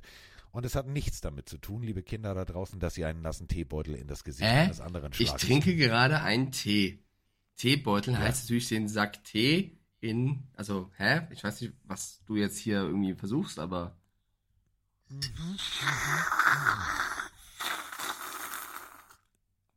Wichtig ist auch die weitere Frage bei Google. Ist Nein, auf jetzt! Ist Tee in Beuteln auch gesund? Wie viel Teebeutel auf einen Liter Wasser? Welche Teebeutel gibt es? Kann man Teebeutel öfter verwenden? Oh, jetzt macht Okay. Chino die Frage, machen die Bucks den Angry Pirate? Wir hören jetzt hier auf und gehen zum nächsten Spiel. Das da lautet die Kansas City Chiefs. Freunde, bin ich, bin ich so alt geworden? Nein, du googelst nicht Angry Pirate, du hörst damit auf, wir werden es hier nicht vertreiben. Wir haben wirklich junge Hörer, wir lassen das jetzt hier. So, Chiefs gegen Vikings. Ich erzähle dir das nach der Folge. Chiefs gegen Vikings. Carsten, ich höre die Tastatur. Hör auf damit. Hör auf. Sag mal, wieso machst, wisst ihr sowas alles? Das ist doch. du machst deinen ist doch- Suchverlauf kaputt. Ja, das, das, Diggi, ganz ehrlich, ich kann, ich kann googeln, was ich will, ohne dass der Bundesnachrichtendienst oder irgendjemand kommt, weil die alle wissen, ich bin mit dir befreundet und ich mache es nur deinetwegen. so. Was habe ich wieder was gelernt, Freunde? Ja, denkst du, One Piece ist nur ein Anime? Nein, Spaß. So, jetzt, jetzt. Aber jetzt- aber ich, jetzt lass ganz uns bitte seriös Ganz werden. ehrlich, früher warst du so ein braver, gut aussehender Und dann kamst du. Mann. Nee, das, nee, nee. Doch. Nein. Gespengemanscht. Nee, nicht gespengemanscht. Bei dir ist eher was anderes gemanscht, mein Freund. so, apropos gemanscht. Oh ja. Jetzt kommen wir zu äh, Lila gegen Rot. Lila zu Hause. Die Minnesota Vikings gegen die Kansas City Chiefs. Die einen stehen 3-1 und die anderen stehen 1-3. Die Rede ist natürlich ganz klar von Kirk Cousins und seinen Vikings, die zu Hause gegen die Kansas City Chiefs an müssen. Ähm, Ehre wem Ehre gebührt. Pass Touchdown Leader, Kirk Cousins. Passing Yard Leader auf Platz 3, Kirk Cousins. Kirk Cousins ist on fire. Kirk Cousins rasiert, der performt. Das läuft richtig, richtig gut. Im Verhältnis, das müssen wir wirklich mal ganz deutlich so sagen, wenn ihr euch die Werte der letzten Woche anguckt und das mit Patrick Mahomes vergleicht, dann, wenn du den falschen Namen an die falsche Zahl ranschreibst, könnte man auch denken, okay, das ist typischer Patrick Mahomes-Wert. Kirk Cousins funktioniert. Nur leider funktioniert die Defense der Vikings eher so suboptimal. Und äh, deswegen äh, kann es auch passieren, dass man einfach zwar selber 370 Yards durch die Luft macht, wenn du allerdings 190 Yards Passing und 104 Rushing Yards am Boden äh, sozusagen zulässt, dann hast du einfach, der, der Schnitt stimmt nicht. 287,3 Yards Passing schaffen die Vikings selber. Die Vikings Defense lässt allerdings auch selber 233,5 Yards zu. Das heißt, du bist nur 50 Yards vorne und im Rushing erzielst du selber nur 83,5 Yards und 113 Yards lässt du zu. Das ist schlecht. Richtig, richtig schlecht im Verhältnis. Ähm, 82 Prozent der Zuschauer tippen auf die Chiefs. Ich kann sagen, es ist das Duell der Quarterback-Quarterbacks. Für alle, die jetzt einen Knoten im Hirn haben, ich rede von der Netflix-Serie Quarterback. Da waren ja Patrick Mahomes und Kirk oh, Cousins. der war gut. Der war ja, gut. Die Der war Quarterback-Quarterbacks. Ähm, ja, ich glaube, die Vikings-Fans sind sehr geschockt, was ihr Record ist. Also wenn du siehst, wie gut einzelne Spieler spielen, du als Team aber die Siege nicht einfährst und ähm, jetzt so dastehst, jetzt die Chiefs empfängst, die letzte Woche, sind wir ehrlich, gegen die Jets auch vor allem in der zweiten Halbzeit keinen guten Job gemacht haben. Ähm, da, die sind angreifbar, auf jeden Fall. Und deswegen weiß ich nicht, ob ich jetzt 82% für nicht doch zu viel erachte, tatsächlich. Ich trage es mal Das ist hier sogar noch deutlicher. Bei Instagram haben wir 87% Chiefs, 13% Mhm. Vikings. Das ist schon sehr viel. Ähm, also es wird ein High-Scoring-Game, denke ich. Ich glaube, die Defense der Vikings, ich brauche es nicht jede Woche sagen, äh, ist ausbaufähig und die Chiefs auf der anderen Seite sind, wie gesagt, auch angreifbar. Ich lasse Carsten den Vortritt.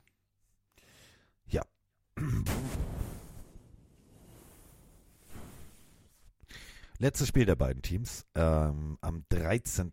Nee, gar nicht wahr. Dritter. Dritter Elfter war's. Dritter Elfter 2019. Minnesota 23 at Kansas City allerdings 26. Ähm, ich bin mir, was diese Partie angeht, überhaupt nicht sicher. Kirk Cousins, der wirft sich gerade den Arm ab. Der wirft so viel wie in seinem ganzen Leben noch nicht. Ähm, jeweils ein Spiel mit zwei plus Touchdown-Pässen in den ersten vier Wochen. Das ist wirklich gut. für die NFL an, haben wir gerade schon drüber gesprochen. Ähm, Dritter in Passing Yards und und und und. Und der wirklich möchte jetzt das fünfte Mal in Reihe, das also fünfte Mal zu Hause, wieder so ein Spiel abliefern. Denn zu Hause ist der Mann eine Macht. Wir haben jetzt äh, Cam Akers, der immer besser bei den Vikings ankommt. 51 äh, Scrimmage Yards, 40 Rushing, 11 Receptions. Das war sein Teamdebüt. Ähm, dazu Alexander Madison, die sind sehr, sehr unterschiedlich, aber Alexander Madison 95 Yards letzte Woche. Der wird auch das dritte Spiel in Folge 90 plus Yards anpeilen. So, Justin Jefferson brauchen wir nicht drüber zu sprechen. TJ Hawkinson brauchen wir nicht drüber zu sprechen. Worüber wir sprechen müssen, ist Harrison Smith. Ja, Career High 14 Tackles. Ja, wenn du als Safety über 14 Tackles machen musst, haben wir vorhin schon bei einem anderen Team gehört, da muss davor irgendwas schiefgelaufen sein. Ähm, ich bin mir nicht sicher, ob hier, ist auch so ein geiler Name, Wohnum, also nicht Wohnung, sondern Wohnum, ähm, ob das tatsächlich funktioniert, ähm, das ganze Ding um Jordan Hicks, Wohnum und äh, Hunter. Ich, ich bin von der Defense echt ernüchtert, um nicht, um nicht zu sagen schockiert von den Minnesota Vikings. Nö, ich erwarte, also sie, für mich sind die so wie gedacht, ehrlicherweise. Ähm, wenn der Dämon einmal draußen ist, Freunde, kann man ihn nicht mehr zurückholen. Ich sag Skoll. Ich sag, die Vikings gewinnen zu Hause gegen die Chiefs durch ein unfassbares Spiel von Addison und Jefferson, die, ähm, obwohl die Defense, Defense der Vikings selber sehr, sehr schlecht ist, gewinnen die Vikings das mit 40, 42 zu paar 30. Und ich werde einen Punkt im Tippspiel verlieren. Aber ich tippe auf die Vikings. Ich habe eine ganz wichtige Frage für viele, viele da draußen. Wissen wir schon, ob Taylor Swift in Minnesota ist? War ein Spaß. Spaß, Spaß, Spaß, Spaß, Spaß. Vielleicht ist es zu kalt, ich weiß es nicht.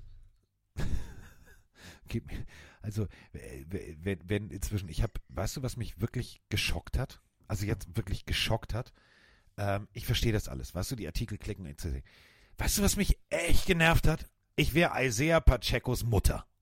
Das ist jetzt schwierig biologisch, aber stellt euch aber vor, ich bin Isaiah Pachecos Mutter. Und ich sitze auf der Couch und ich sehe, mein Junge scored einen Touchdown.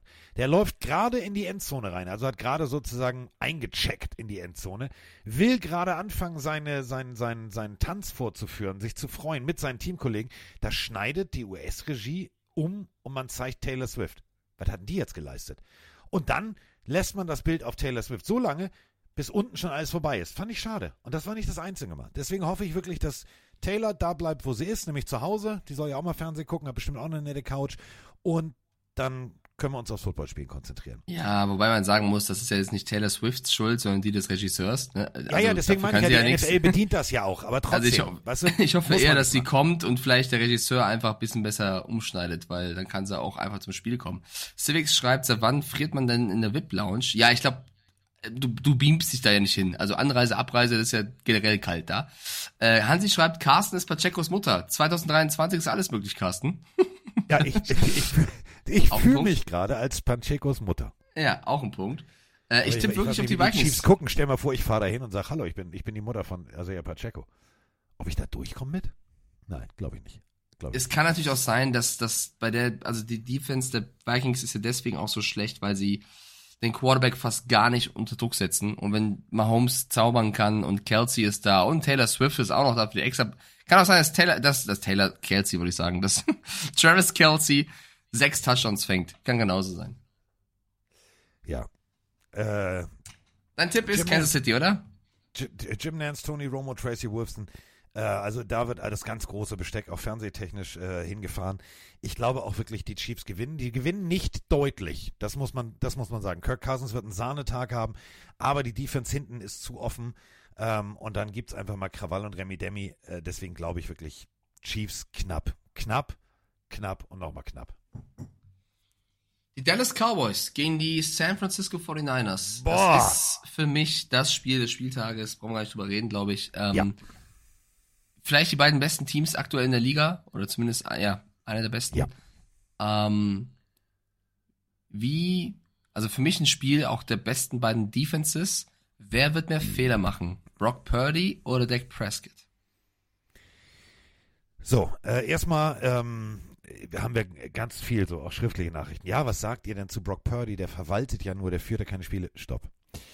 Ich glaube wirklich, ähm, wir werden natürlich diese Folge, weil Mike hat es gerade ganz richtig gesagt, das ist vielleicht das Spiel des Spieltags. Wir werden das äh, am Freitag in epischer Länge mit Zahlen rauf, runter, inklusive Backup des Backup des Backups und der Cousine des Platzwartes, werden wir das bei Cover Free durchdiskutieren. Brock Purdy macht alles richtig. Brock Purdy steht kalt und abgebrüht in der Pocket. Ja, die Bälle kommen so schnell raus, dass du manchmal denkst, ja, wäre da nicht noch jemand anders frei gewesen. Nee, der Junge steht da und weiß genau, was er tut. Und das funktioniert. Und da sind wir genau beim Punkt. San Francisco spielt zu Hause. Das wird richtig hässlich laut. Dak Prescott, ja, die stehen tatsächlich 3-1. Alles ist eigentlich cool im Staate Dänemark, also eigentlich im Staate äh, Dallas Cowboys. Aber da wird Druck auf dem Kessel sein. Da wird Druck auf dem Kessel sein. Es wird vor allem Druck von rechts, von links, von oben, unten kommen. Und Dak Prescott neigt manchmal dazu, die eine Entscheidung zu fällen, die er gerne dann nach der Partie rückgängig machen würde. Das sind meistens so Pässe in Doppeldeckung, so Josh Allen-Style mit der Brechstange. Deswegen glaube ich tatsächlich, äh, dass äh, Brock Purdy da als lachender Sieger vom Platz geht. Ich trage ein. 49ers für Carsten. Äh, ich finde deinen Lobgesang auf Purdy berechtigt. Ich finde auch, er ist für mich einer gerade der besten Quarterbacks der Liga, ist ähm, konstant und dann muss man das auch anerkennen. Ähm, ich habe noch eine Breaking News.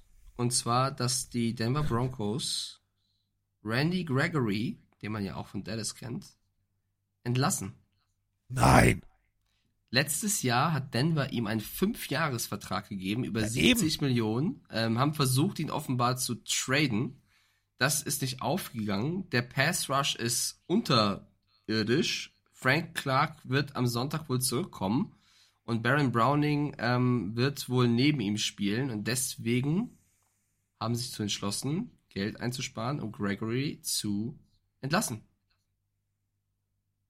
Ist jetzt noch von Insidern und nicht von der, von, von, vom Team, aber per Source zu sagen, sie entlassen ihn. Kein Scheiß. Tatsächlich, Randy hier Gregory auch. Per, per, Ja. per Source Randy, Randy, Randy, Randy, also Randy, ja. ist auch sowas wie Teebeutel, Randy. Ja, wir reden auch schon seit zwei Stunden, das kann passieren. Randy Gregory ist tatsächlich in der Position, dass er sagt, ich habe keinen Bock mehr. Ähm, also die haben sich wohl, they depart ways because of, ach du heiliges Theater. Ich glaube, die haben sich das da verbal ein bisschen besorgt. Ist jetzt aber auch kein Lösungsansatz zu sagen, Boss, du bist scheiße, äh, anstatt gemeinsam einen vernünftigen Weg zu finden. Ich bin, ich bin, ich bin geschockt. Also das ist jetzt, also seien wir ehrlich, das ist eine Schwächung. Ja, oder du bist halt nicht zufrieden mit dem, was er leistet. Und Sean Payton ist halt knallhart, ne? Also bin gespannt. Äh, hier schreibt ein Insider, finde ich ganz interessanten Gedanken, dass die Broncos ihn noch nicht released hätten, sondern nur allen Medien sagen, dass sie es tun werden, in der Annahme, dass sich jetzt ein Team melden wird, die für Randy Gregory traden wollen, damit sie ihn schnappen können, bevor er auf dem freien Markt ist. Wer weiß, auf jeden Fall soll Randy Gregory den, den, das Team verlassen. Ich glaube, das kann man so sagen. Und die, Alter, die News darunter, der 2030er die Weltmeisterschaft 2030 im Fußball wird in sechs verschiedenen Ländern stattfinden. Ich mach Twitter wieder zu. Okay, ähm, du gehst mit den Niners. Sechs weil du- verschiedenen? Äh, Ja. wie- Wieso das denn? bei drei verschiedenen Kontinenten. Ich weiß es nicht, weil die FIFA noch mehr Geld will. Ich kann es dir nicht sagen. Ich habe es gerade gesehen, ist auch egal, wir sind jetzt Football-Podcast, aber schwierig, schwierig das Ganze. Ähm, so, als wenn du den Super Bowl an vier verschiedenen Orten jedes Viertel ein, ein, ein, ein, also Quatsch. Das ist schon Quatsch, ja. Quatsch. 72% der User von uns sagen, die Niners machen's. Und ich habe gesagt, wenn der Dämon einmal draußen ist. Jetzt sagt er, oh, howdy, Cowboy. Howdy, howdy, howdy, howdy, howdy. Bei uns ist es äh, Instagram sehr deutlich. 89% 49ers, 11% äh, Cowboys. Das ist mir zu deutlich. Ich sag folgendes.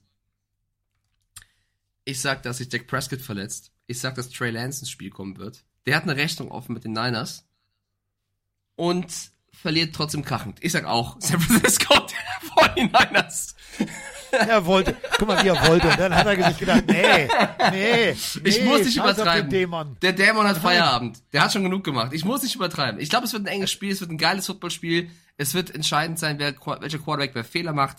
Ich würde es den Cowboys gönnen. Ich glaube aber, dass ähm, Dallas den einen Fehler mehr machen wird. Vor, allem, vor allem großer Faktor für mich McCaffrey. Ist, äh, Pollard ist stark, aber McCaffrey ist so variabel einsetzbar. Ich glaube, das ist der Unterschied. Ja, glaube ich auch. Damit haben wir es, Schätzelein. Also rein Nö, theoretisch Haben wir nicht. mü- müssen wir noch ein Spiel machen. Ja, auf sicher würde ich es machen, falls doch ja, nicht Montag, oh, ja, sondern Dienstag. ja, ja, Schatz, Ähm, du, bist, du bist die Stimme der Vernunft, du bist der Beste, egal was die anderen sagen.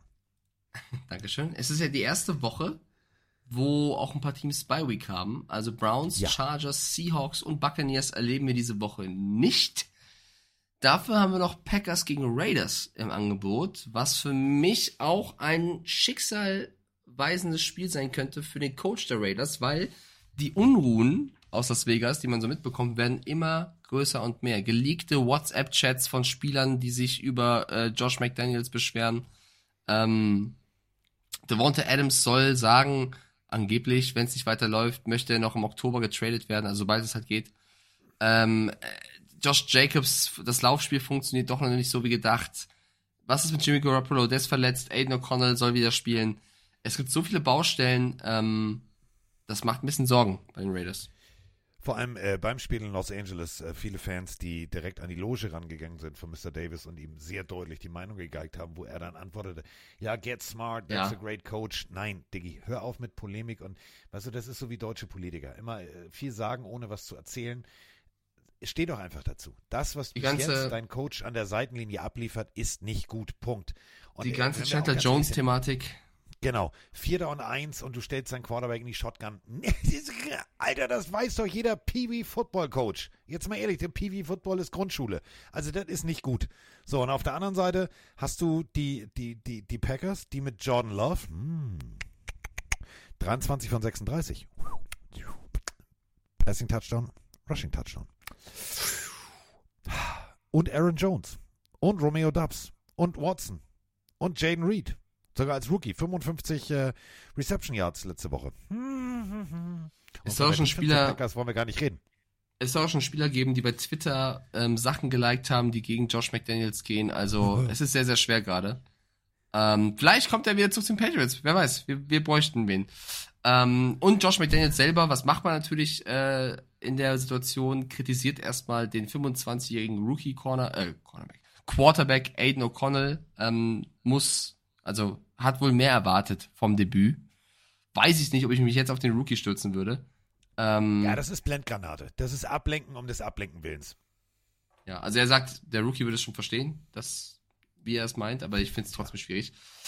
Äh, ich glaube, das ist ein entscheidender Faktor in diesem Spiel. Der Chat sagt auch zu 80% die Packers machen es. Äh, 76 Prozent sagen es bei ähm, Game Day Voting äh, bei Instagram und äh, 24 dementsprechend natürlich klar äh, für die Raiders. Ich bin, äh, ich bin bei den Packers. Ich glaube, die Packers machen einen gepflegten Ausflug nach Las Vegas, machen da ein bisschen einer Wolfpack, huhu, sagen irgendwie, nee, Cäsar hat hier nicht wirklich gewohnt, lassen sich vielleicht nicht das Gesicht tätowieren, aber die tätowieren äh, ein W auf ihre Siegstatistik. So ein Ding nämlich. Ich tipp's auch. Ich sag auch, ähm, die Packers machen es. So, damit hätten wir da, siehst du, da haben wir das doch schon mal geklärt.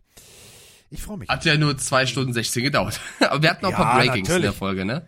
Ja, äh, weißt du, wenn deine Patriots jetzt schon anfangen zu traden, ist das natürlich, da müssen wir auch liefern. Ne? Da können wir nicht einfach so nicht drüber sprechen. Das ist ja klar. Stimmt. So, äh, damit ähm, sind wir wie immer fertig. Ihr wisst, wo ich das Wochenende bin. Also wir treffen uns im Pride of Paddington äh, so ab 21 Uhr. Ab 19 Uhr bin ich auf der Jacksonville Party. Sonst, wenn ihr mich in London seht, sagt einfach Hallo.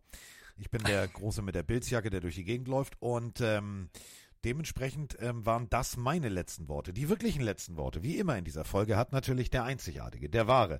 Der Mann, der mir heute zwei Ausdrücke beigebracht hat, die ich niemals hätte lernen wollen, aber ich lerne von ihm immer noch was dazu. Und da ich momentan meine Kaffee-Ignorierphase habe und mir jeden Morgen einen gepflegten English Breakfast-Tee mache, weiß ich, dass ich jeden Morgen mit einem Schmunzeln jetzt an Mike Stiefelhagen denken werde und das bei einem Teebeutel. Muss man auch erstmal hinkriegen. So, du hast die letzten Worte. Äh, Teebeuteln. Äh, äh, Experimente führen zu Erfahrungen und mit dieser Nachricht schicke ich euch in den Feierabend. Ciao! Also pass auf. Es ist, es ist soweit. Pille, Pille, Pille für den Mann. Pille, Pille, Pille, Pille, Pille, Pille, Pille für den Mann. Carsten Spengemann. Mike Stieflagen.